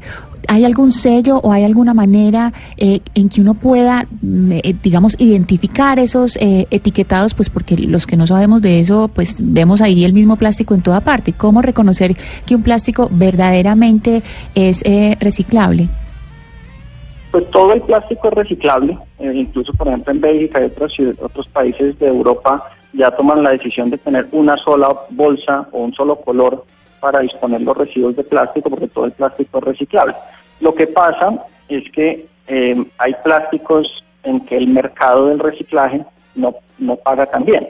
Entonces los recicladores, por ejemplo el típico caso del copor o el poliestireno expandido, al ser un producto eh, dijéramos que ocupa mucho espacio y pesa muy poquito, les pagan poco en los centros de acopio y por eso no, no tiene un mercado tan grande, pero es perfectamente reciclable. Entonces, pues para, para responder todos los plásticos son, son reciclables, necesitamos es que se generen los incentivos para que efectivamente sean recuperados. Doctor Mitchell, eh, yo creo que nadie tiene la más mínima duda de la importancia de la cultura sobre el reciclable, el reciclaje, y tampoco nadie tiene duda de eh, que nos estamos tirando el medio ambiente. La pregunta y que no vamos otra- a tener planeta y si que no, vamos a tener hacemos planeta algo. y esto está, digamos, bastante, bastante deteriorado. La pregunta aquí es, ¿cuál es la alternativa? Por una alternativa real, no solo sobre el reciclable, sino cuál es una alternativa frente, por ejemplo, los puestos de trabajo que genera la industria, los impuestos que paga, las familias que dependen Pero de este preguntemos, sector. ¿cuántas familias y cuántos empleos genera la industria plástica en Colombia? Por ¿Cuánta ejemplo, gente exacto. depende de ese sector?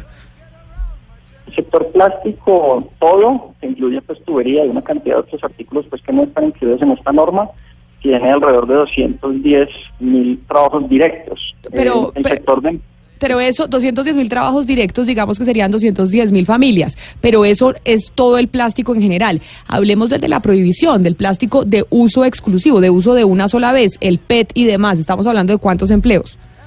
Eso es por el 56% de la industria, entonces serían como unos 120 mil, algo por el estilo. Porque el proyecto eh, prohíbe, pues evidentemente lo- los que se mencionaban al principio de la entrevista, pitillos y demás, pero también prohíbe los empaques y los envases. Y entre empaques y envases, bolsas y, los, los productos desechables, es casi el 60% de la industria en Colombia. Señor Bichel, quedan tres debates en el Congreso de la República. Seguramente discutiremos esto a mayor profundidad para saber los pros y los contras de lo que significa esa ley de prohibir los plásticos de un solo uso en el país. Queríamos también conocer, por supuesto, la posición de ustedes desde Acoplásticos, así que le agradecemos mucho haber estado en los micrófonos de Mañanas Blue. Muchísimas gracias y estamos totalmente de acuerdo. Creo que lo importante es buscar las soluciones, tener el debate, eh, porque el problema sí existe y tenemos que encontrar la forma de abordarlo y solucionarlo. Muchísimas gracias. Claro que sí, fe- feliz mañana. 11 de la mañana, 49 minutos, es momento de las noticias. Ya llega toda la información local a Medellín, Cali, Barranquilla y Bucaramanga. Un sentimiento inexplicable, una canción te llegue al corazón. 11 de la mañana, 52 minutos. ¿Y esto qué es, Gonzalo? Para dar la bienvenida a don Eduardo, que llega con información positiva para los emprendedores colombianos. Mire, esta agrupación se llama Entre Nos, es de Panamá, está sonando muchísimo. Eh, algunos dicen que se parece a Raguayana, que es otra banda también ligada al reggae roots en América Latina. Y se llama Memorizarte, la canción que suena al fondo. Camila, antes de darle paso a Eduardo, le tengo dos noticias. A ver. ¿Usted prefiere Levi's o el Papa? ¿Por cuál comienzo? No, no, no, pero es que pues, ¿qué pone uno la más importante al principio y la otra superficial al final? Pues entonces el Papa. el Papa, Sí, el Papa señor. Francisco. políticamente correcto. Sí, para ser políticamente. Además, sobre todo después del problema con la, con la parroquia en Sáchica, Boyacá. ¿Qué dijo el Papa Francisco?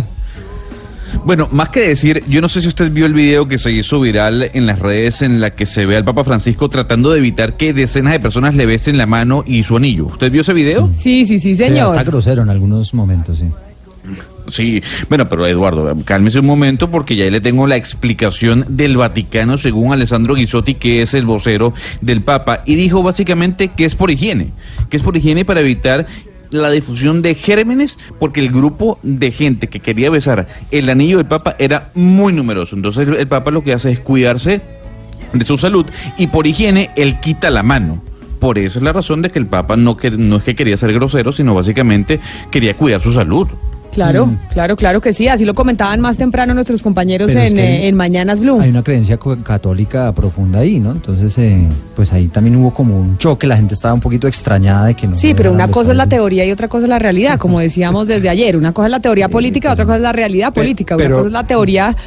Pero eh, no hay nada más real y pragmático del hecho de que no es la salud del Papa, es la salud de todos los feligreses, porque una vez besan dos veces y dos mil besos sobre el mismo anillo puede transmitirse una cantidad de bacterias y virus. No es la salud del Papa, es la salud de sus propios feligreses. Correcto, correcto. Pero no todos le tiraron a besar el anillo tampoco, o sea, bueno, no sé.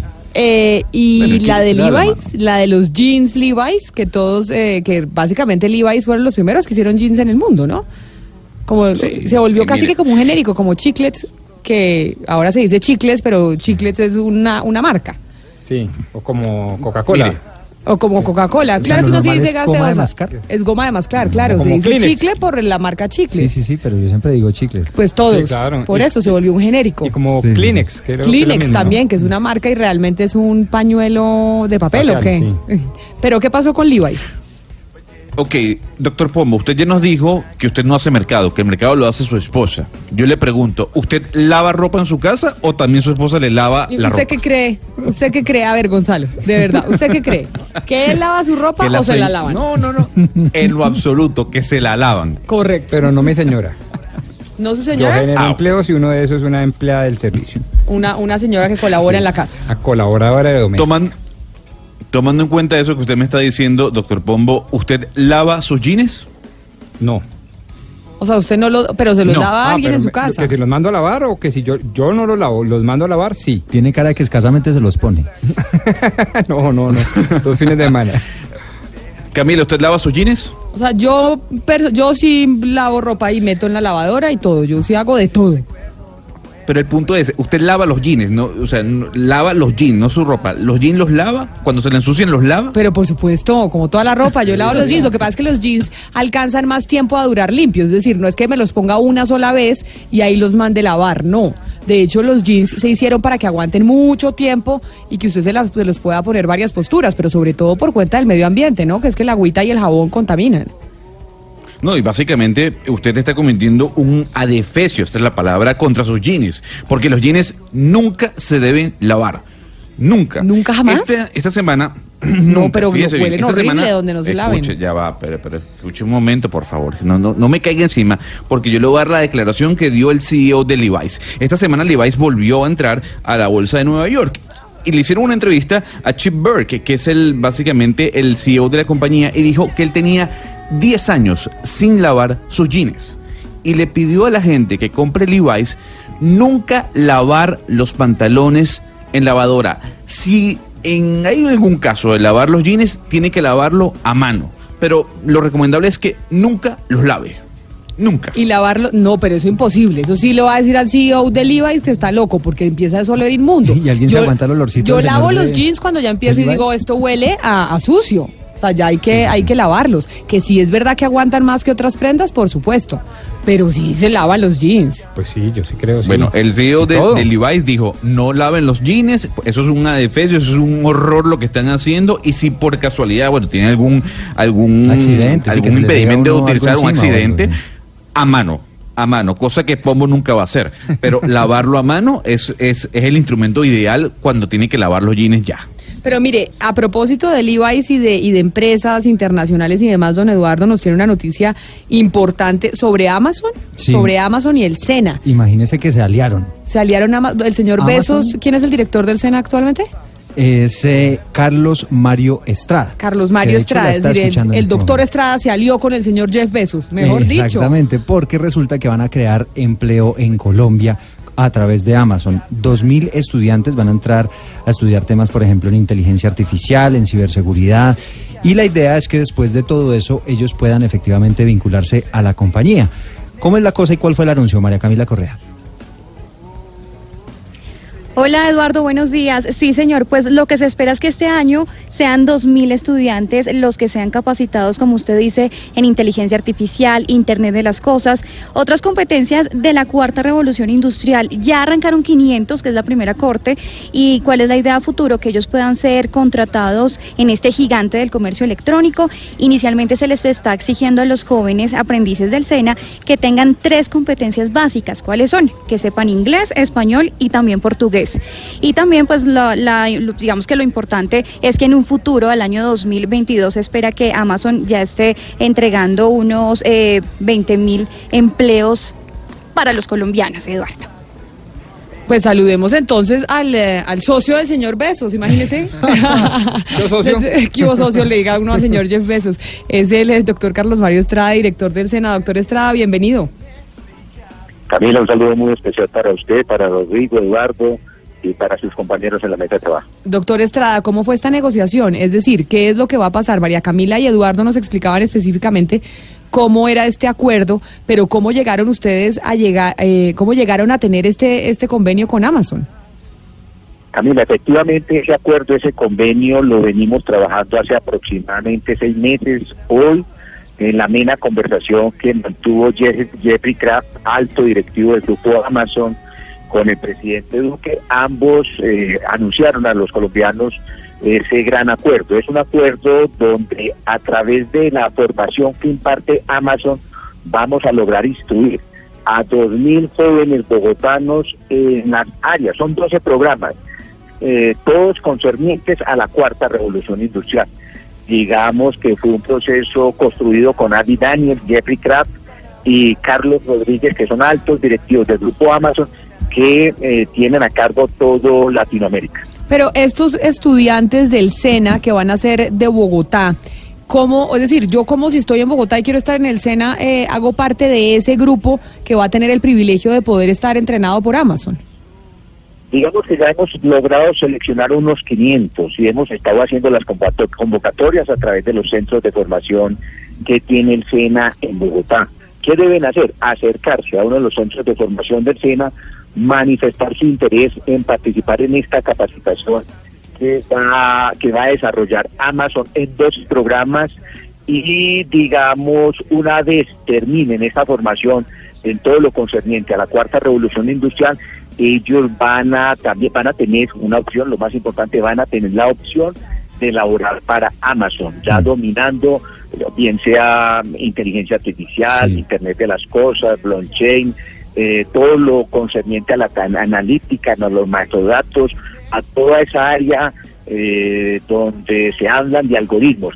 Nosotros eh, vamos a trabajar con Amazon, con los conocimientos de Amazon. Camila, eh, Rodrigo, Eduardo, si ustedes miran el cuadrante de Gartner, el cuadrante de Gartner evalúa las empresas más innova- innovadoras, las empresas más disruptivas. En el cuadrante en el cuadrante está Amazon en el extremo superior derecho. Significa que es de las empresas, una de las empresas más avanzadas en materia de la cuarta revolución industrial. Claro, no, el pues convenio con Amazon no solamente es para formar a esos 2.000 jóvenes bogotanos que una vez terminen ese ciclo formativo van a tener la opción de laborar para Amazon, sino también una transferencia de conocimientos a los, a- a los instructores del SENA para que repliquemos esos conocimientos ya en todos nuestros centros de formación que tenemos distribuidos en el territorio nacional. Oiga, doctor Estrada, tal vez una pregunta final. Quien esté escuchando y dice, bueno, ahí hay una oportunidad, ¿qué características debe tener? Por ejemplo, ya debe saber de estos idiomas, inglés, portugués, y, y, pues tener buen español, o, o, necesit- o eso le enseñan en el SENA, o sea, ¿qué características puede tener esta persona que está interesada? Dividamos los dos temas. Un tema es el de el de la capacitación de los 2.000 aprendices en todo lo concerniente a la cuarta revolución industrial y el otro es la intermediación laboral que está haciendo el SENA a través de su agencia pública de empleo, eh, previo conversaciones también con estos directivos de, donde, de Amazon donde nos solicitaron que también les ayudáramos a seleccionar el talento humano para todo lo concerniente a, a Amazon Web Service, a toda su tienda digital. Digamos que son dos temas, son dos temas Uno, la selección de esos eh, trabajadores que deben tener esas tres competencias.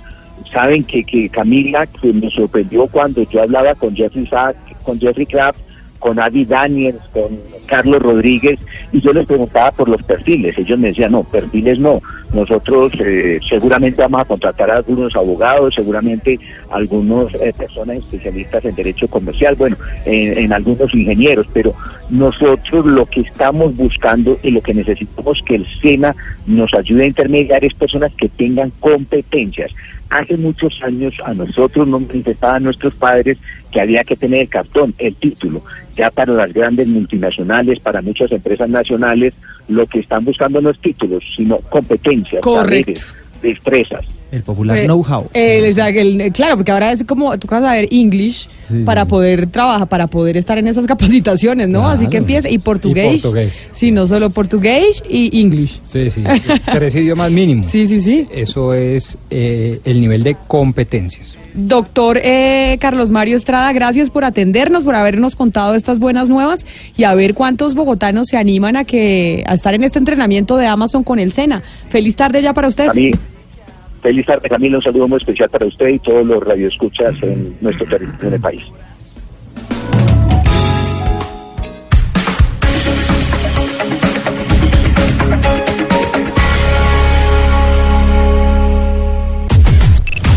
Unimos coordenadas. Unimos coordenadas. A partir de este momento, nuestra señal se extiende por todo el país. Colombia está al aire. En Carulla este viernes 29 de marzo brindamos porque llegó el viernes de celebración recargado. Disfruta del 55% de descuento pagando con tarjeta Carulla o 40% de descuento con otro medio de pago en más de 400 referencias de vinos. Carulla, un placer para todos los días. Aplica términos y condiciones. Prohíbas el expendio de bebidas embriagantes a menores de edad. Ley 124 de 1994. El exceso de alcohol es perjudicial para la salud. Ley 30 de 1986. Esta es la fiesta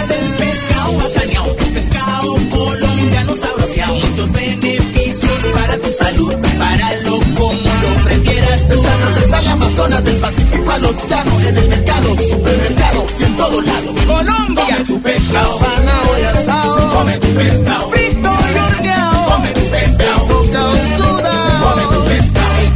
me cae bien. Coma sano, coma pescado. Una campaña del Minagricultura. El campo es de todos. Hola, soy Patricia López y quiero contarte que aquí en Claro nos están escuchando y trabajando por nosotros. Así es, Patricia. Para nosotros lo más importante es que tú y todos los clientes Claro reciban más de todo lo que les gusta. Te escuchamos. Lo hicimos para ti y es solo el comienzo. De un punto al otro. De un punto al otro. Voces que recorren el país. Colombia está al aire. 12 del día, 6 minutos y Colombia está al aire. Le damos la bienvenida nuevamente a Medellín, Cali, Barranquilla y Bucaramanga. Y vamos a hablar de un tema que le interesa a todos los colombianos en este 2019. 2019, año electoral en el país, en donde en todas las regiones habrá elección de diputados, habrá elección de concejales, alcaldes, gobernadores. Y como siempre en año electoral, pues hay algunas cositas no tan santas. Pero antes tenemos noticia de última hora a nivel internacional. Gonzalo, ¿qué pasó? ¿Usted conoce la aerolínea WOW, Camila? No, señor, no he tenido el placer de viajar en esa aerolínea.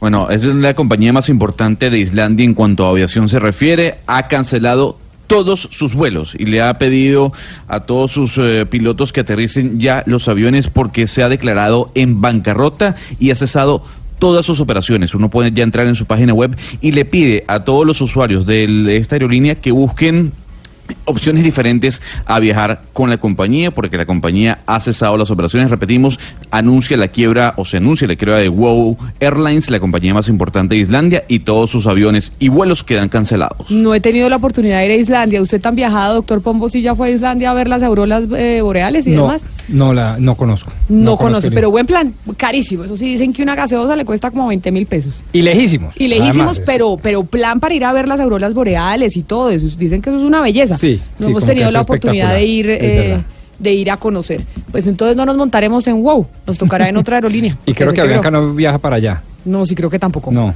Que es la nuestra. Sí. que, que es la nuestra.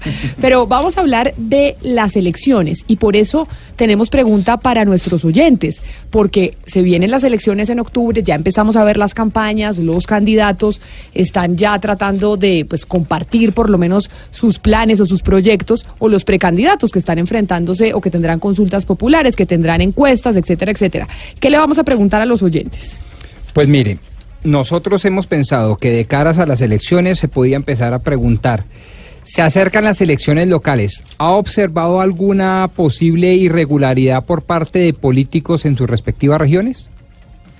En el 316-415-7181, ahí los queremos escuchar, porque precisamente en estas elecciones locales que tendremos muy pronto, ustedes han visto irregularidades por parte de algunos políticos, irregularidades como vallas. Es que vamos a hablar precisamente de la reglamentación, de qué se puede hacer y qué no se puede hacer Exacto. todavía. Y por esa razón hemos invitado al presidente del Consejo Nacional Electoral, al doctor Heriberto Sanabria, para que nos cuente específicamente cuáles son las reglas de juego en este momento.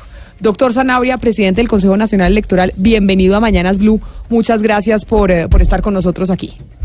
Muchas gracias, eh, Camila, muchas gracias, al doctor Pomo, muchas gracias a todo el equipo que técnico y periodístico que nos acompañan en todo el país. Eh, gusto de estar acá en este espacio.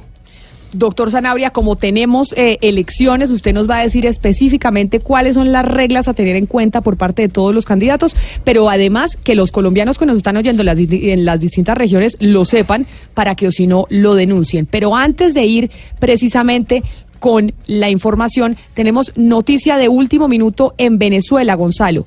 ¿Qué pasó? Con eh, Guaidó y una sanción y una inhabilidad que, que anuncian en este momento la Contraloría General de Venezuela. En este momento está hablando el Contralor, perdón Camila, hasta el momento no ha dicho que se anuncia ya la sanción definitiva. Lo que ha dicho es que está solicitando una inhabilitación política por 15 años para Juan Guaidó.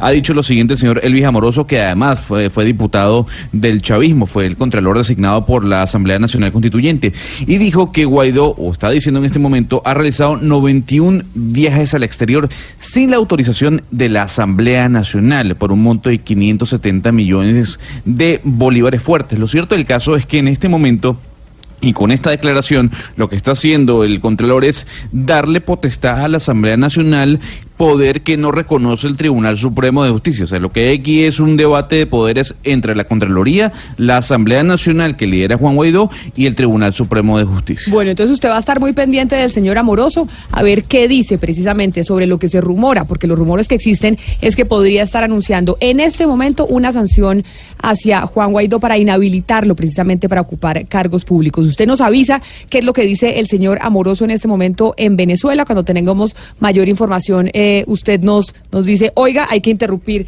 al magistrado, hay que, hay que interrumpir al doctor Zanabria para anunciar lo que dice el señor eh, Contralor desde Venezuela. ¿Le parece? Me parece perfecto. Ahora sí, doctor Sanabria, es que ya sabe, tenemos por todos los frentes, Venezuela, Colombia, elecciones, el Cauca. Bienvenido aquí a esta mesa de trabajo. Bueno, no, muchas gracias. Este es el mundo noticioso y necesitamos fundamentalmente es que la ciudadanía y la gente esté bien informada, no importa de dónde provenga la noticia. Doctor Sanabria, como le decía el doctor Pombo a los oyentes, queremos conocer eh, si, con- si saben de algunas irregularidades de candidatos alrededor eh, del país. En este momento, hoy, que estamos en marzo, finalizando este mes, ¿qué no pueden hacer los candidatos? ¿Qué- o sea, porque hemos visto fotos de vallas, hemos visto fotos de volantes.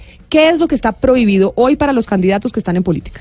Bueno, lo primero que le tenemos que informar al país es que todavía no hay candidatos. Eh, lo que hay son precandidatos. Ah, o sea, que está mal como estamos usando el lenguaje. Hay precandidatos. ¿Cuándo hay candidatos? Hay dos etapas en el, que- en el momento en que hay candidatos. La primera etapa será aquellas personas o precandidatos que sean escogidos y avalados en las consultas populares que se van a realizar el 26 de mayo. Esas consultas eh, son de dos tipos. Unas son eh, eh, interpartidistas y otras son partidistas. Las partidistas son las que eh, convocan los partidos para que en el interior de esas organizaciones se escojan entre la misma militancia eh, los candidatos alcaldías o gobernaciones o consejos asambleas. Y las interpartidistas es en la que participan candidatos que ya no representan a la misma colectividad, sino a varias organizaciones políticas que se van a las urnas para que entre ellos eh, escojan un candidato de coalición. Pero en ese sentido, discúlpeme, lo interrumpo, presidente eh, del Consejo Nacional Electoral. Si tenemos precandidatos, quiere decir que en este momento los colombianos no tienen por qué estar viendo ni fotos, ni volantes, ni vallas de nadie que esté en campaña.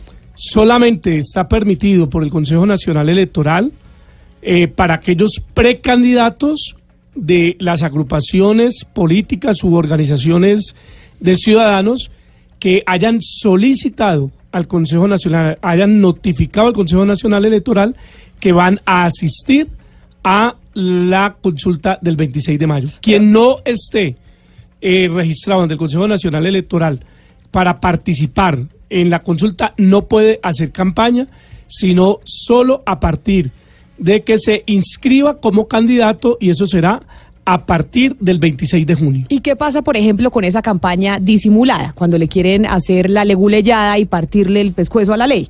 Entonces, sacan un libro y ponen una valla y dicen, yo acabo de sacar un libro y resulta que ese que sacó el libro es candidato. O, por ejemplo, ponen una valla sobre un tema que obviamente va a ser de discusión en medio de las elecciones y dicen, no, yo no estaba eh, haciendo campaña por mí, sino simplemente pagando una valla para un tema que seguramente va a ser eh, discutido en medio de las elecciones. ¿Ahí qué pasa? Esa es una campaña publicitaria anticipada que está prohibida por la ley. Esa es una campaña publicitaria indebida y que nosotros hemos eh, expedido una circular, la 03 del 20 de marzo del 2019, eh, dirigida a todos los alcaldes distritales y municipales, donde les estamos pidiendo que a través de sus oficinas de espacio público y de planeación eh, o de contaminación ambiental o visual, nos reporten semanalmente al Consejo Nacional Electoral eh, el, eh, la utilización de esta publicidad anticipada para nosotros adelantar la investigación pertinente y establecer las sanciones correspondientes. Candidatos, movimientos políticos, organizaciones políticas que no vayan a participar en las elecciones, eh, perdón, en las consultas del 26 de mayo no pueden hacer ningún tipo de publicidad o candidatos o precandidatos que estén adelantando campaña anticipada y que vayan ya definidos a las elecciones del 27 de octubre, no pueden hacer campaña publicitaria anticipada, solamente al partir del momento de su inscripción, que es el 26 del mes de junio. Magistrado Sanabria, lo interrumpo un segundo porque tenemos ya la noticia de último minuto confirmando la inhabilidad de Juan Guaidó en Venezuela. Gonzalo, ¿qué pasó? Así es, Camila. Repetimos, el Contralor de la República, Elvis Amoroso, acaba de inhabilitar por el periodo máximo establecido en la ley contra la corrupción a Juan Guaidó. Eso quiere decir que queda inhabilitado políticamente para ejercer algún tipo de... cargo público por 15 años. Ha dicho el señor Contralor de la República que ha realizado 91 viajes al exterior sin la autorización de la Asamblea Nacional por un monto de 570 millones de bolívares, monto que además no puede justificar con su salario de servidor público. También ha dicho que ha permanecido más de 248 días fuera de Venezuela, tiempo superior a 8 meses, con un costo promedio de estadía de 200 millones de dólares, sin justificar de dónde salieron los ingresos. Repetimos. Elvis Amoroso fue diputado por el chavismo. La Asamblea Nacional Constituyente seleccionó o escogió a Elvis Amoroso como Contralor de- la República. Lo cierto del caso es que la Asamblea Nacional se encuentra en desacato según el Tribunal Supremo de Justicia. Ahora, lo que llama la atención es que Elvis Amoroso dictamina esta inhabilitación porque Juan Guaidó no le pidió permiso a la Asamblea Nacional, que desconoce el Tribunal Supremo de Justicia, para salir del país. Pero en efectos prácticos, ¿esto qué significa, Gonzalo?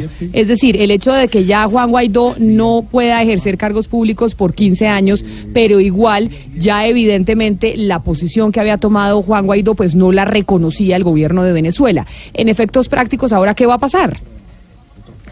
Básicamente que si él pretende ser candidato presidencial, no lo puede hacer. Es lo que le hicieron en su momento a Leopoldo López, que quedó inhabilitado de participar en una elección presidencial, o lo que ya le hicieron a Enrique Capriles Radonsky, que tampoco puede... eh, participar en una elección presidencial de gobernador o de alcalde. Su rol como presidente de la Asamblea Nacional continúa. La pregunta va a ser, ¿qué va a hacer ahora Juan Guaidó luego de este anuncio de Elvis Amoroso?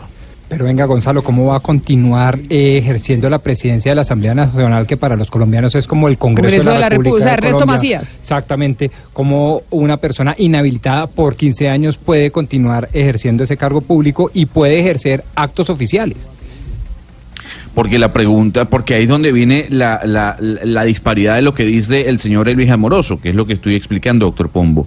Si el Tribunal Supremo de Justicia no reconoce los actos emitidos por la Asamblea Nacional por estar en desacato, ¿cómo Juan Guaidó puede reconocer lo que diga el Contralor de la República? Si al final este poder de la Asamblea Nacional se encuentra en desacato según el Tribunal Supremo de Justicia. Bueno, un Por enredo. Un enredo lo que pasa en. Venezuela, un enredo político. 15 años, la Contraloría General eh, de la República de Venezuela inhabilita para ocupar cargos públicos a Juan Guaidó y la gran pregunta es entonces ahora qué va a hacer el presidente de la Asamblea de Venezuela, el señor Guaidó, con esta decisión de la Contraloría que nos informa Gonzalo había sido similar con Leopoldo López y con Enrique Capriles que habían sido en el pasado también líderes de la oposición. 12 del día 19 minutos, volvemos a Colombia. De Venezuela nos regresamos a nuestra realidad y a nuestra realidad electoral. Doctor Sanabria, doña Diana, usted tiene una pregunta para el doctor Sanabria precisamente sobre esa publicidad extemporánea que estamos viendo. Pues sobre las vallas de Claudia López en Bogotá. Eh, al- alguien le preguntó, creo que fue otra candidata, le preguntaba en Twitter el fin de semana si sus vallas eran o no legales y ella le contestó que sí, porque ellos van a hacer una consulta. Pero entonces otro tuitero le contestó, no porque lo suyo no es consulta eh, en la fecha, sino encuesta. En ese caso, ¿se puede o no se puede? Sí se puede, sí se puede. eh, la eh, precandidata Claudia López eh, hizo la consulta previamente. Ellos tienen un mecanismo de escogencia y es la encuesta y con la circular y la resolución del Consejo Nacional Electoral en esos casos permite que puedan promocionar su precandidatura. Magistrado, pero entonces esto quiere decir que sí podemos ver vallas, sí podemos ver publicidad solo de los precandidatos, que vayan a una encuesta o que vayan a una consulta en mayo. ¿Cuántas consultas habrá en mayo? En Bogotá Una- sabemos que ninguna, pero en el resto del país. No, eh, solamente tenemos en el momento eh, una preinscripción, una solicitud. La mayoría de los partidos nos han solicitado ese programa y se les autorice consulta, pero el Consejo Nacional eh, les otorgó una fecha máxima para depurar esas listas que va entre el 8 de abril al 12 de abril que sacamos ya la lista definitiva de partidos y movimientos políticos que van a concurrir a la consulta, toda vez que para esa fecha la Registraduría Nacional del Estado Civil nos requiere el listado definitivo para poder imprimir tarjetones, definir cuántas mesas de votación hay en todo el país, cuántos jurados se van a requerir. Magistrado, ¿cuándo se cerraron eh, las inscripciones? ¿Usted ya inscribió su cédula para votar, doctor Pombo? Yo la tengo inscrita Hace desde rato. 1998. Pues me imagino que toda la mesa también la tiene la tiene inscrita. ¿Cuándo se cerraron las eh, las inscripciones de las cédulas? No, estamos en proceso de inscripción.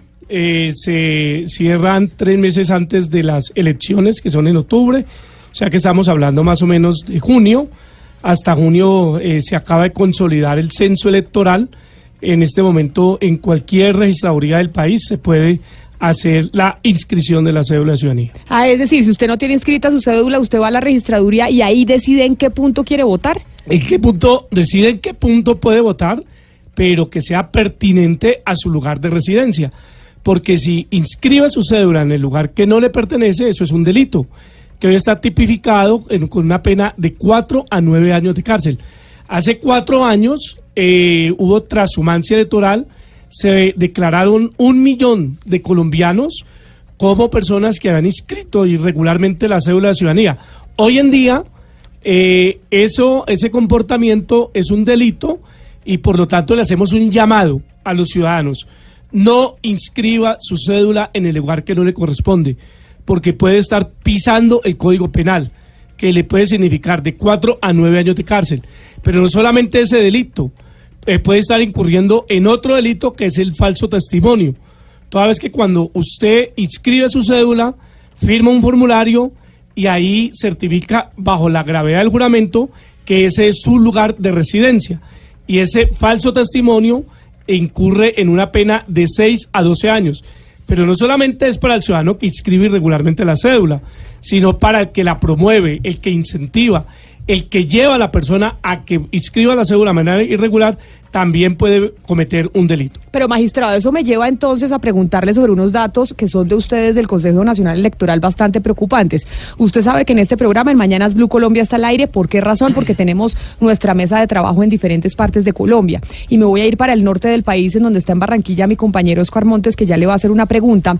Pero Oscar, es que le voy a decir lo siguiente con datos del Consejo Nacional Electoral a propósito de la transhumancia.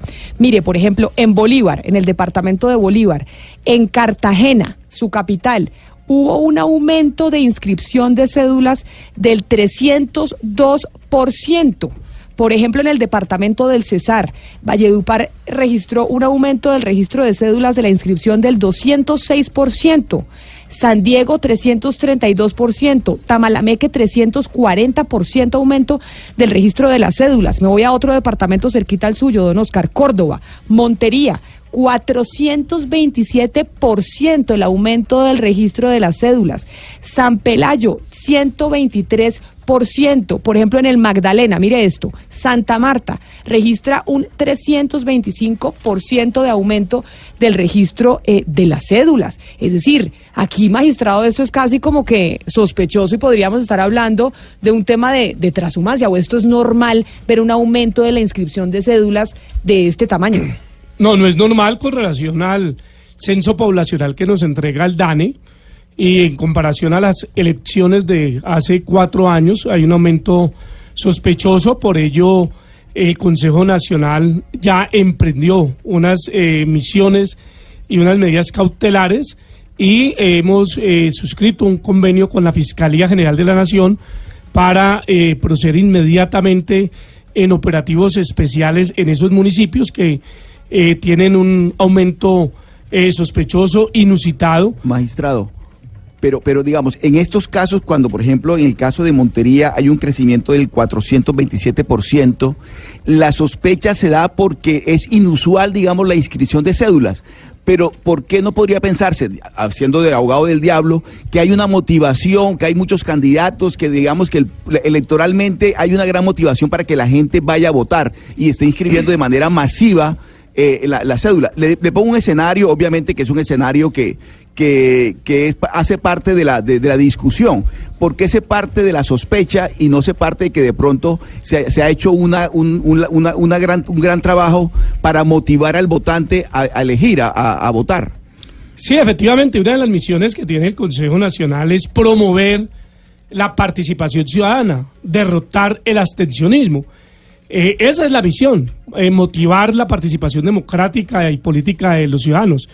Por ello, nosotros, cuando se presenta este aumento aparentemente sospechoso, lo que hacemos es ir a verificar que efectivamente esa persona reside en ese municipio, tiene su vivienda en ese municipio, trabaja en ese municipio, estudia en ese municipio, nació en ese municipio o tiene sus servicios de salud en ese municipio.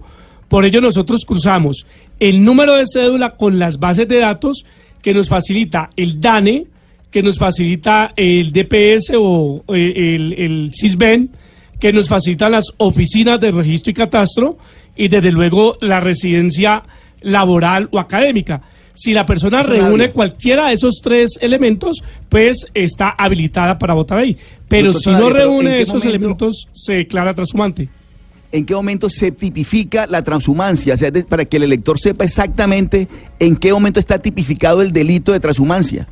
Cuando no vive en el lugar donde va a votar, cuando no trabaja en el lugar que va a votar, cuando no estudia en el lugar que va a votar, cuando no tiene su residen- eh, cuando no tiene su lugar de nacimiento en el lugar que va a votar. Pero mire, por es, el mismo, es el mismo trasteo de votos. Es decir, ¿es el mismo trasteo de votos? Es el mismo trasteo de voto y lo que queremos evitar es que personas que no viven en un municipio estén decidiendo por los que viven en ese municipio, escogiendo el alcalde o la autoridad de un municipio en el que no va a vivir los cuatro años. Eh, o sea, traducción, transhumancia igual a trasteo de votos para decirlo en lenguaje un poco más, Así eh, más nuestro. Así es, Pero, clarísimo. pero mire, del norte del país me voy a ir al sur, en donde está don Hugo Mario Palomar, don Hugo Mario, viendo, por ejemplo, en el sur del país lo que pasa en el departamento de Nariño. En Córdoba, en Nariño, 1.431% aumento de inscripción de cédulas y en Pasto 647%. Pero si me voy a Cali, donde usted está, don Hugo Mario, en el Valle del Cauca, en su capital, en Cali, 272%. Es decir, sí es escandalosas, Hugo Mario, estas cifras que estamos viendo de aumento de registro de las cédulas. Sí, también en otros municipios del Valle de Cauca, Camila, en donde según la misión de observación electoral hay un incremento sospechoso de personas inscribiendo cédulas, el Dobio, en Sermanuevo, Bolívar, La Cumbre, Versalles y Andalucía, pero en, en algunos de estos municipios, incluso eh, magistrado Sanabria, eh, hay más hay hoy más cédulas inscritas que población, es decir, más personas han inscrito su cédula que habitantes eh, eh, de la población. ¿Qué, ¿Qué se hace en esos casos? Bueno, Hugo Mario, un cordial saludo. Efectivamente, nosotros, caso del Valle del Cauca y especialmente en el norte del departamento, ya tenemos unas alertas eh, preocupantes. En el caso, por ejemplo, del municipio de Argelia, donde hay más eh, electores que habitantes. Hay más votantes que habitantes. En el caso en Cundinamarca, Chuachí, donde también tenemos más votantes que habitantes.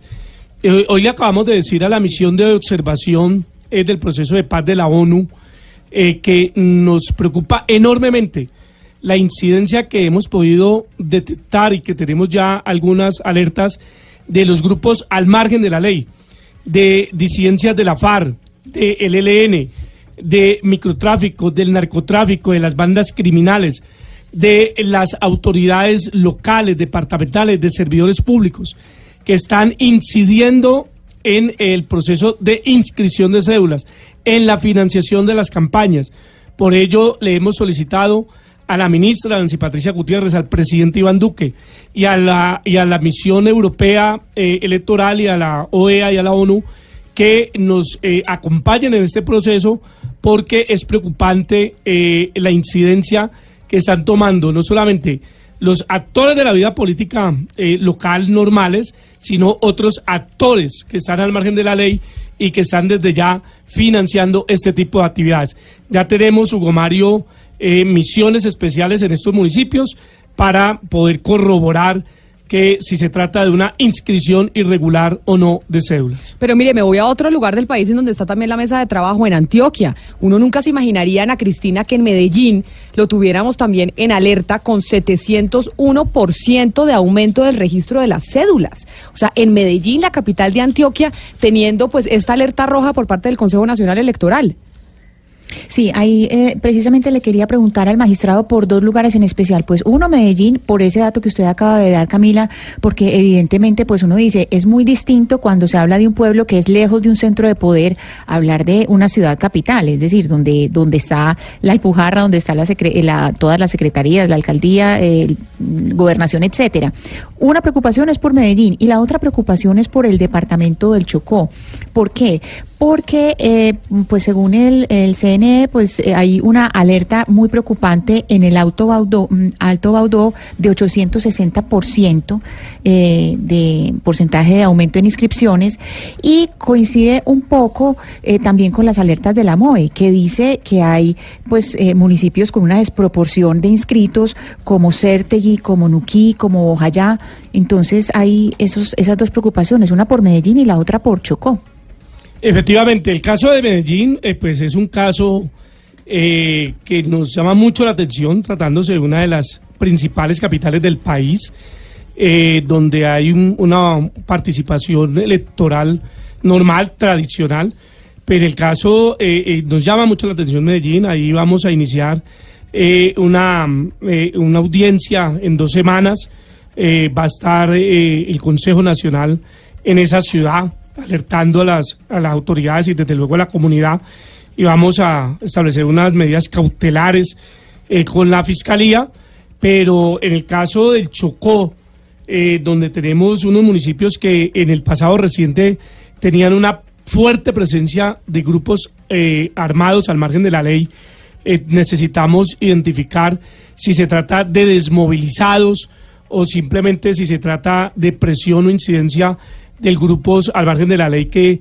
quieran desde ya poder eh, ser eh, actores determinantes en el proceso electoral. Pero ya que Ana Cristina menciona a la misión de observación electoral, a la MOE, tenemos en línea también a su directora, a la doctora Alejandra Barrios. Doctora Barrios, bienvenida a Mañanas. Usted, eh, muchas gracias también por atendernos el día de hoy. Camila, muy buenos días y el presidente, el doctor Heriberto, también muy buenos días y a quienes nos están escuchando. Ustedes, tengo entendido, van a entregar el día de hoy, en las horas de la tarde, el tercer informe sobre el proceso de inscripción de cédulas para estas elecciones eh, locales del 2019. Lo que vemos acá con la información del Consejo Nacional Electoral son unas alertas bastante delicadas del aumento de inscripción de cédulas. ¿Ustedes qué riesgos ven para estas elecciones de este año? Pues Camila, el primero y además por el momento en el que estamos del proceso electoral, ¿cuáles son los dos temas que están hoy sobre los que uno tiene que poner los ojos? Claramente lo que tiene que ver con el proceso de inscripción de cédulas, debido a que eso está atado si no se hace de manera ilegal con presunta compra de votos, corrupción al sufragante, es decir, podría tener detrás una serie de delitos. Coincidimos con el eh, presidente del Consejo Nacional Electoral que es necesario poder entender esos fenómenos a nivel local. Por ejemplo, nosotros hemos llamado la atención sobre el meta petrolero. Municipios como Puerto Gaitán, Cabullaro, eh, El Dorado, Castilla la Nueva, Barranca de Guamal, que tienen una fuerte eh, actividad económica petrolera, nos aparecen dentro de los municipios que tienen un comportamiento de inscripción de cédulas por fuera de lo normal. Inclusive ahí se presentan cuatro municipios, cinco municipios dentro de los que les leí, que tendrían más personas con capacidad de votar que habitantes. Pero, en segundo lugar, pero mire, la voy a interrumpir. Eso con el tema del, eh, del, departamento del Meta, con el asunto petrolero. Pero otro punto, por ejemplo, que preocupa a muchas personas es el de, el de los venezolanos. Y si algunos venezolanos podrían empezar a votar. ¿Por qué razón? porque mire lo que vemos en las cifras de Norte de Santander en Cúcuta, que también es escandaloso. Un aumento del registro de las cédulas de la inscripción del 709%. ¿Eso es algo que ustedes también han identificado en la misión de observación electoral como un riesgo en el norte del país, en la frontera con Venezuela? Mira, desde el año pasado, el tema de las fronteras debido a la crisis de democracia y de ruptura democrática que hay en Venezuela, hemos venido señalando los comportamientos atípicos que hay en inscripción de cédula. Pero en esto, Camila, sí creo que es muy importante que seamos muy claros. No pueden venir venezolanos a votar en Colombia. A los venezolanos, si se les entrega una cédula colombiana, lo que se está cometiendo es un delito por parte de un funcionario público. ¿Quiénes son los que se están inscribiendo en el país? Hombres y mujeres que tienen la doble nacionalidad o por ser hijos de colombianos que nacieron en Venezuela y que es completamente legal, o que adquirieron por el, con el tiempo y son colombianos la doble nacionalidad en Venezuela y que están retornando al país. Así como nosotros tuvimos a nivel nacional el fenómeno del desplazamiento forzado interno, hoy tenemos un fenómeno de retorno de migrantes o de familiares de migrantes que durante muchísimos años hicieron su vida en Venezuela y están regresando al país. Entonces, ahí hay que diferenciar algunos fenómenos. Primer fenómeno, y el momento de inscripción de cédulas más altas, nuestro principal pico, se dio para las elecciones al Congreso del año pasado, está directamente relacionado con la necesidad que tienen los colombo-venezolanos de poder tener una identificación en Colombia y demostrar arraigo. La forma de mostrar arraigo es inscribiendo la cédula. En segundo lugar, son los municipios de frontera donde aparece la mayor número de solicitudes cédulas. Pero eso no significa, por quedar inscritos automáticamente, que esas personas se vayan a quedar en esos municipios. Lo que nosotros lamentablemente vemos a lo largo del país es no solamente venezolanos, sino también colombo-venezolanos que se están moviendo de un lado a otro buscando un nuevo lugar de arraigo. Así que tenemos que, con la registraduría del Consejo Nacional Electoral, ser muy tranquilos, muy sensatos, trabajar muchísimo de la mano con Migración Colombia para no terminar afectando los derechos políticos de ciudadanos colombianos que tienen doble nacionalidad o que están retornando al país. Pero ahí yo le hago una pregunta, doctora Barrios. ¿No habrá esta, ex- existen mafias electorales y no me dejarán ustedes eh, mentir, ni el magistrado Sanabria ni usted? Esto lo vemos y lo hemos visto siempre en nuestro país. ¿No existe un riesgo que con estos colombianos que están regresando de Venezuela por cuenta de la situación en el vecino país, que terminen cayendo en, en estas mafias y que les terminen pagando para que inscriban su cédula en algún municipio en particular para que le den su voto a algún candidato? Es decir, ese riesgo no lo estamos teniendo en este momento en el país cuando hemos recibido pues una cantidad de migración que incluso mucha puede ser nacional. No, Camila, eso es clarísimo. Digamos, aquí el mayor riesgo, eh, y por eso quería hacer la claridad, no es que tengamos venezolanos votando en Colombia, son colombo-venezolanos, es personas que están retornando y que legítimamente pueden tomar decisiones en el país. ¿Dónde está realmente el riesgo? Que es población vulnerable.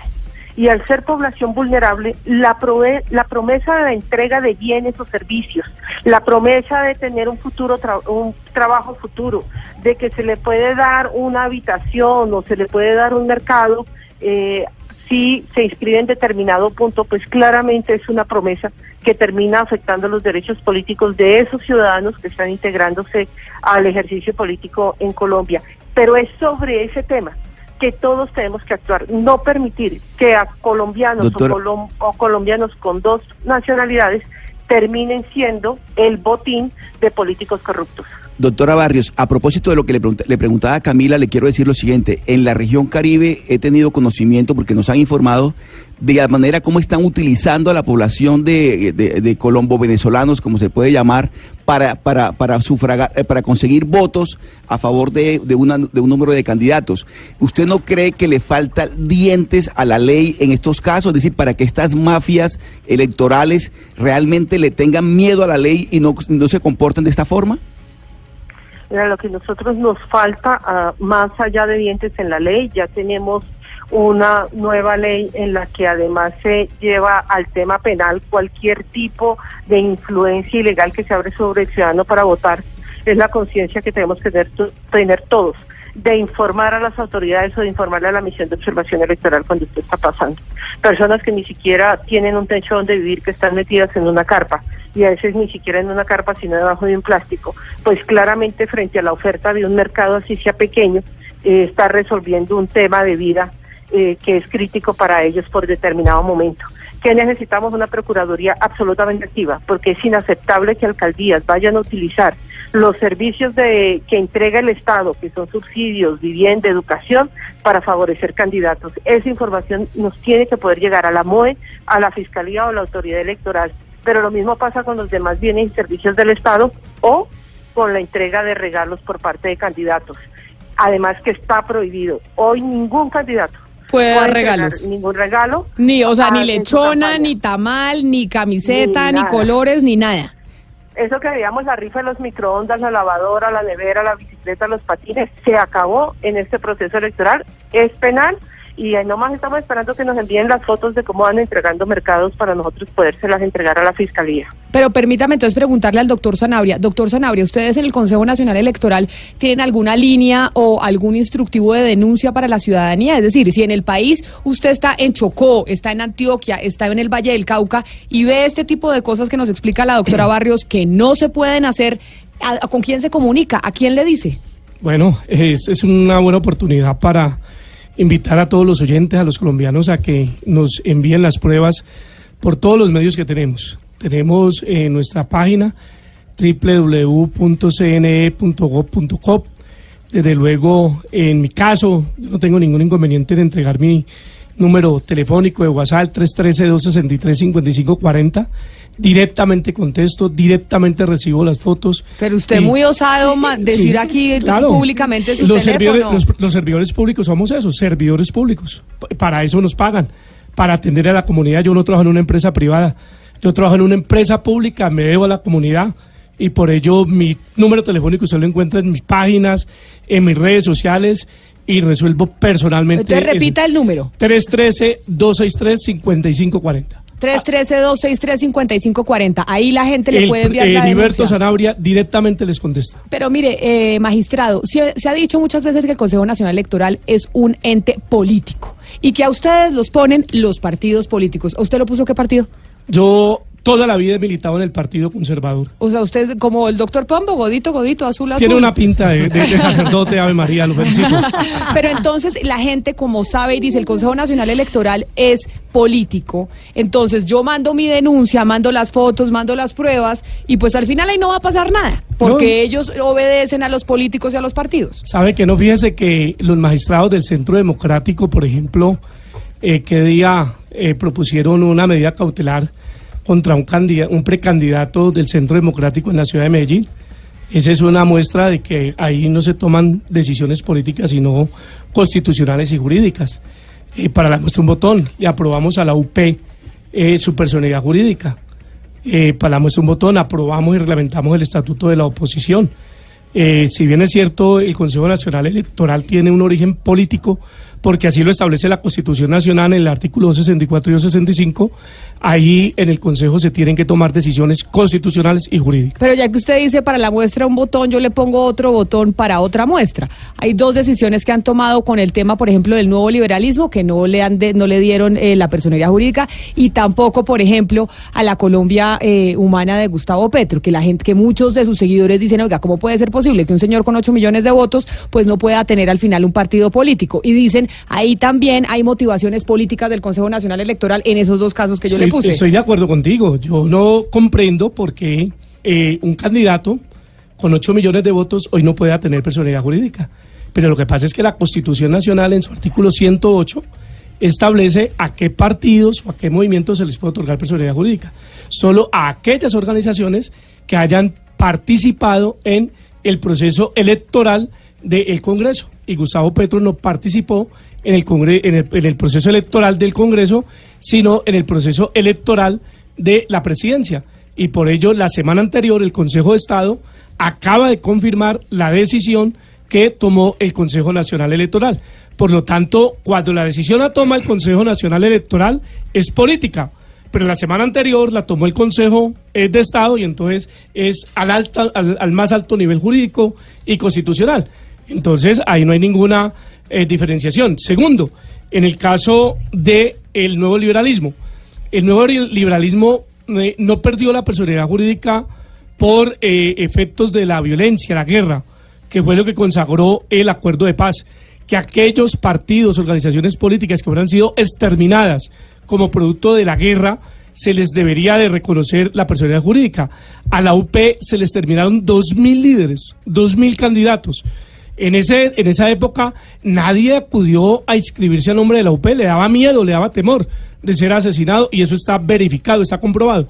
Al contrario, Luis Carlos Galán, cuando era la disidencia del Partido Liberal, hizo un gran acuerdo en ese momento con el presidente Virgilio Barco para reincorporarse al Partido Liberal y ese acuerdo de reincorporación del Partido Liber- al- del nuevo liberalismo, el Partido Liberal, tenía tres componentes. El primer componente era renunciar a la personalidad jurídica del nuevo libera- liberalismo. Así lo hizo Luis Carlos Galán, renunció a la personalidad jurídica. Segundo, que se hiciera una modificación constitucional donde se autorizara la extradición de colombianos eh, involucrados en narcotráfico. Y tercero, que el candidato liberal se escogiera por consulta popular. Se escogió el candidato liberal por consulta popular. Se renunció a la personalidad jurídica del nuevo libera- liberalismo. No se aprobó la extradición. Por lo tanto, existieron unos hechos anteriores a la guerra que vivió el país y no reunió los presupuestos que contemplaba el acuerdo de paz para entregarle la personalidad jurídica al nuevo liberali- liberalismo. Esperemos a ver qué decía el Consejo de Estado. Magistrado, ya que usted dio su teléfono y está diciendo cuáles son los mecanismos para que la gente alrededor del país denuncie estas irregularidades electorales que pueda llegar a haber durante todo este año, porque recordemos que las elecciones son en octubre, ya que estamos con usted aquí y también estamos con la doctora Barrios, oigamos algunos oyentes que se comunican con nosotros al 316-415-7181 y que nos responden la pregunta del, eh, del doctor Pombo, que fue cuál, eh, Rodrigo? Se acercan las elecciones locales. ¿Ha observado usted alguna posible irregularidad por parte de los políticos en sus respectivas regiones? En el 316-415-7181 escuchamos a los oyentes y el magistrado presidente del Consejo Nacional Electoral los escucha y también la doctora Barrios, directora de la MOE. En Mañanas Blue los escuchamos. Hola Camila, acá en Cali. He visto en redes a un tal de apellido Eder y muestran que la trayectoria y hace días están colocando cosas de ese señor en el Facebook. Ahí, por ejemplo, en Facebook pueden los candidatos, en redes sociales, en redes sociales sí pueden los candidatos empezar a hacer su campaña, a pesar de que ya nos enseñaron que son precandidatos, no candidatos. Hace, hace un par de semanas la Corte Constitucional nos convocó a una audiencia eh, básicamente para abordar el tema de las redes sociales. Eh, esta es una gran discusión mundial, no solamente en Colombia, eh, justamente la próxima semana estaré en México, donde vamos a discutir con las demás autoridades electorales del continente el tema de las redes, porque se consagra que la red es algo personal, que es de uso personal y quien ingresa a una red eh, pues lo hace de manera voluntaria y autónoma. Sí, porque pues digamos, usted dice, no se puede hacer campaña, no se pueden poner vallas, no se pueden entregar volantes, pero hoy en día pues la mitad de la campaña se hace en redes sociales, entonces todos los volantes y todas las vallas, todos los videos van en Facebook, en Twitter, en Instagram. ¿Pueden o no pueden los candidatos hacer eso, los precandidatos? No está reglamentado por el momento, por consiguiente lo pueden hacer. No podemos invadir la esfera de eh, la, el libre desarrollo de la personalidad, de las limitaciones de la libre expresión, a la censura, y por ello aspiramos en tres semanas venir en, con un acuerdo continental de todas las autoridades electorales del continente frente al uso de las redes sociales, eh, porque es un problema mundial que no se ha podido regular. Doctora Barrios, ¿usted tiene algo que, que agregar precisamente a esa duda sobre las campañas en redes sociales? Sí, Camila, aquí hay dos temas y es muy importante que los ciudadanos y los candidatos lo diferencien. Uno es el poner yo como ciudadana, si soy candidato, mi nombre en las redes sociales a partir de mi cuenta y de mi Facebook. Pero claramente hay una diferencia si estoy pagando propaganda en, en tanto en Facebook como en Twitter o en otras redes sociales para promocionar mi nombre. Si estoy pagando propaganda y eso que aparece propaganda pagada y eso lo deja eh, pauta eh, y eso lo deja muy claro en las diferentes redes sociales, esa pauta sí debería ser parte o debe hacer parte de eh, lo que informan a la autoridad electoral. Esa pauta solo y exclusivamente para aquellos que en este momento están en el debate de las consultas internas debe ser autorizada. Para el resto de candidatos, si están pautando, lo están haciendo por fuera de la reglamentación electoral. Así en Colombia no hay una reglamentación específica, porque aquí tenemos que tener en cuenta lo siguiente. Lo que pasa en las redes, muchos de los temas que pasan en las redes, ya existe un tipo de reglamentación que se le puede aplicar. Un ejemplo, injuria y calumnia. Si tú cojo a un candidato y frente a ese candidato inventa algunas unas cosas que él no ha hecho, ese candidato no necesita una reglamentación especial para demandarme por injuria o por calumnia. Entonces, no podemos olvidar que existen unas reglas que son aplicables, hay unas reglas electorales que el Consejo Nacional Electoral debe tener en cuenta para ver la financiación de la campaña y cuándo se están rompiendo las reglas de promoción electoral. La próxima semana en Colombia vamos a tener quizás el primer evento más importante que se ha hecho en este país de reflexión sobre las reglas electorales. Lo estamos convocando con el Consejo Nacional Electoral, con la registraduría, va a estar la ministra, vienen expertos internacionales, viene gente de México, viene de Twitter, de Facebook, porque vamos a hablar de los temas de comunicación en los procesos electorales, las reglas electorales en Colombia, el tema de seguridad en Colombia frente a los nuevos conflictos y vamos a tener 150 expertos eh, una tercera parte de ellos provenientes de diferentes países de América Latina a compartir con nosotros esas experiencias. Pero entonces para tener claridad, y acá que los tengo a los dos, es decir, si un precandidato usa su Twitter, su Facebook, su Instagram personal para poner sus temas de campaña, se puede, pero si ya le paga, porque es que usted en Facebook puede pagar publicidad, cuando usted paga, ahí ya sí lo pueden, eh, le lo pueden sancionar, eso sí no lo puede hacer. Estamos de acuerdo con Alejandra, es así de clarísimo. Y no solamente el candidato puede ser sancionado, sino también la empresa.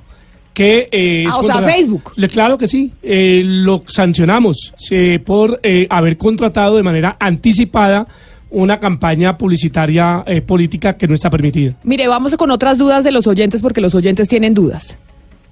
Camila, en ese caso los candidatos que son elegidos por determinado municipio pero no viven en él, también están haciendo transhumancia porque no son del lugar donde se hicieron elegir.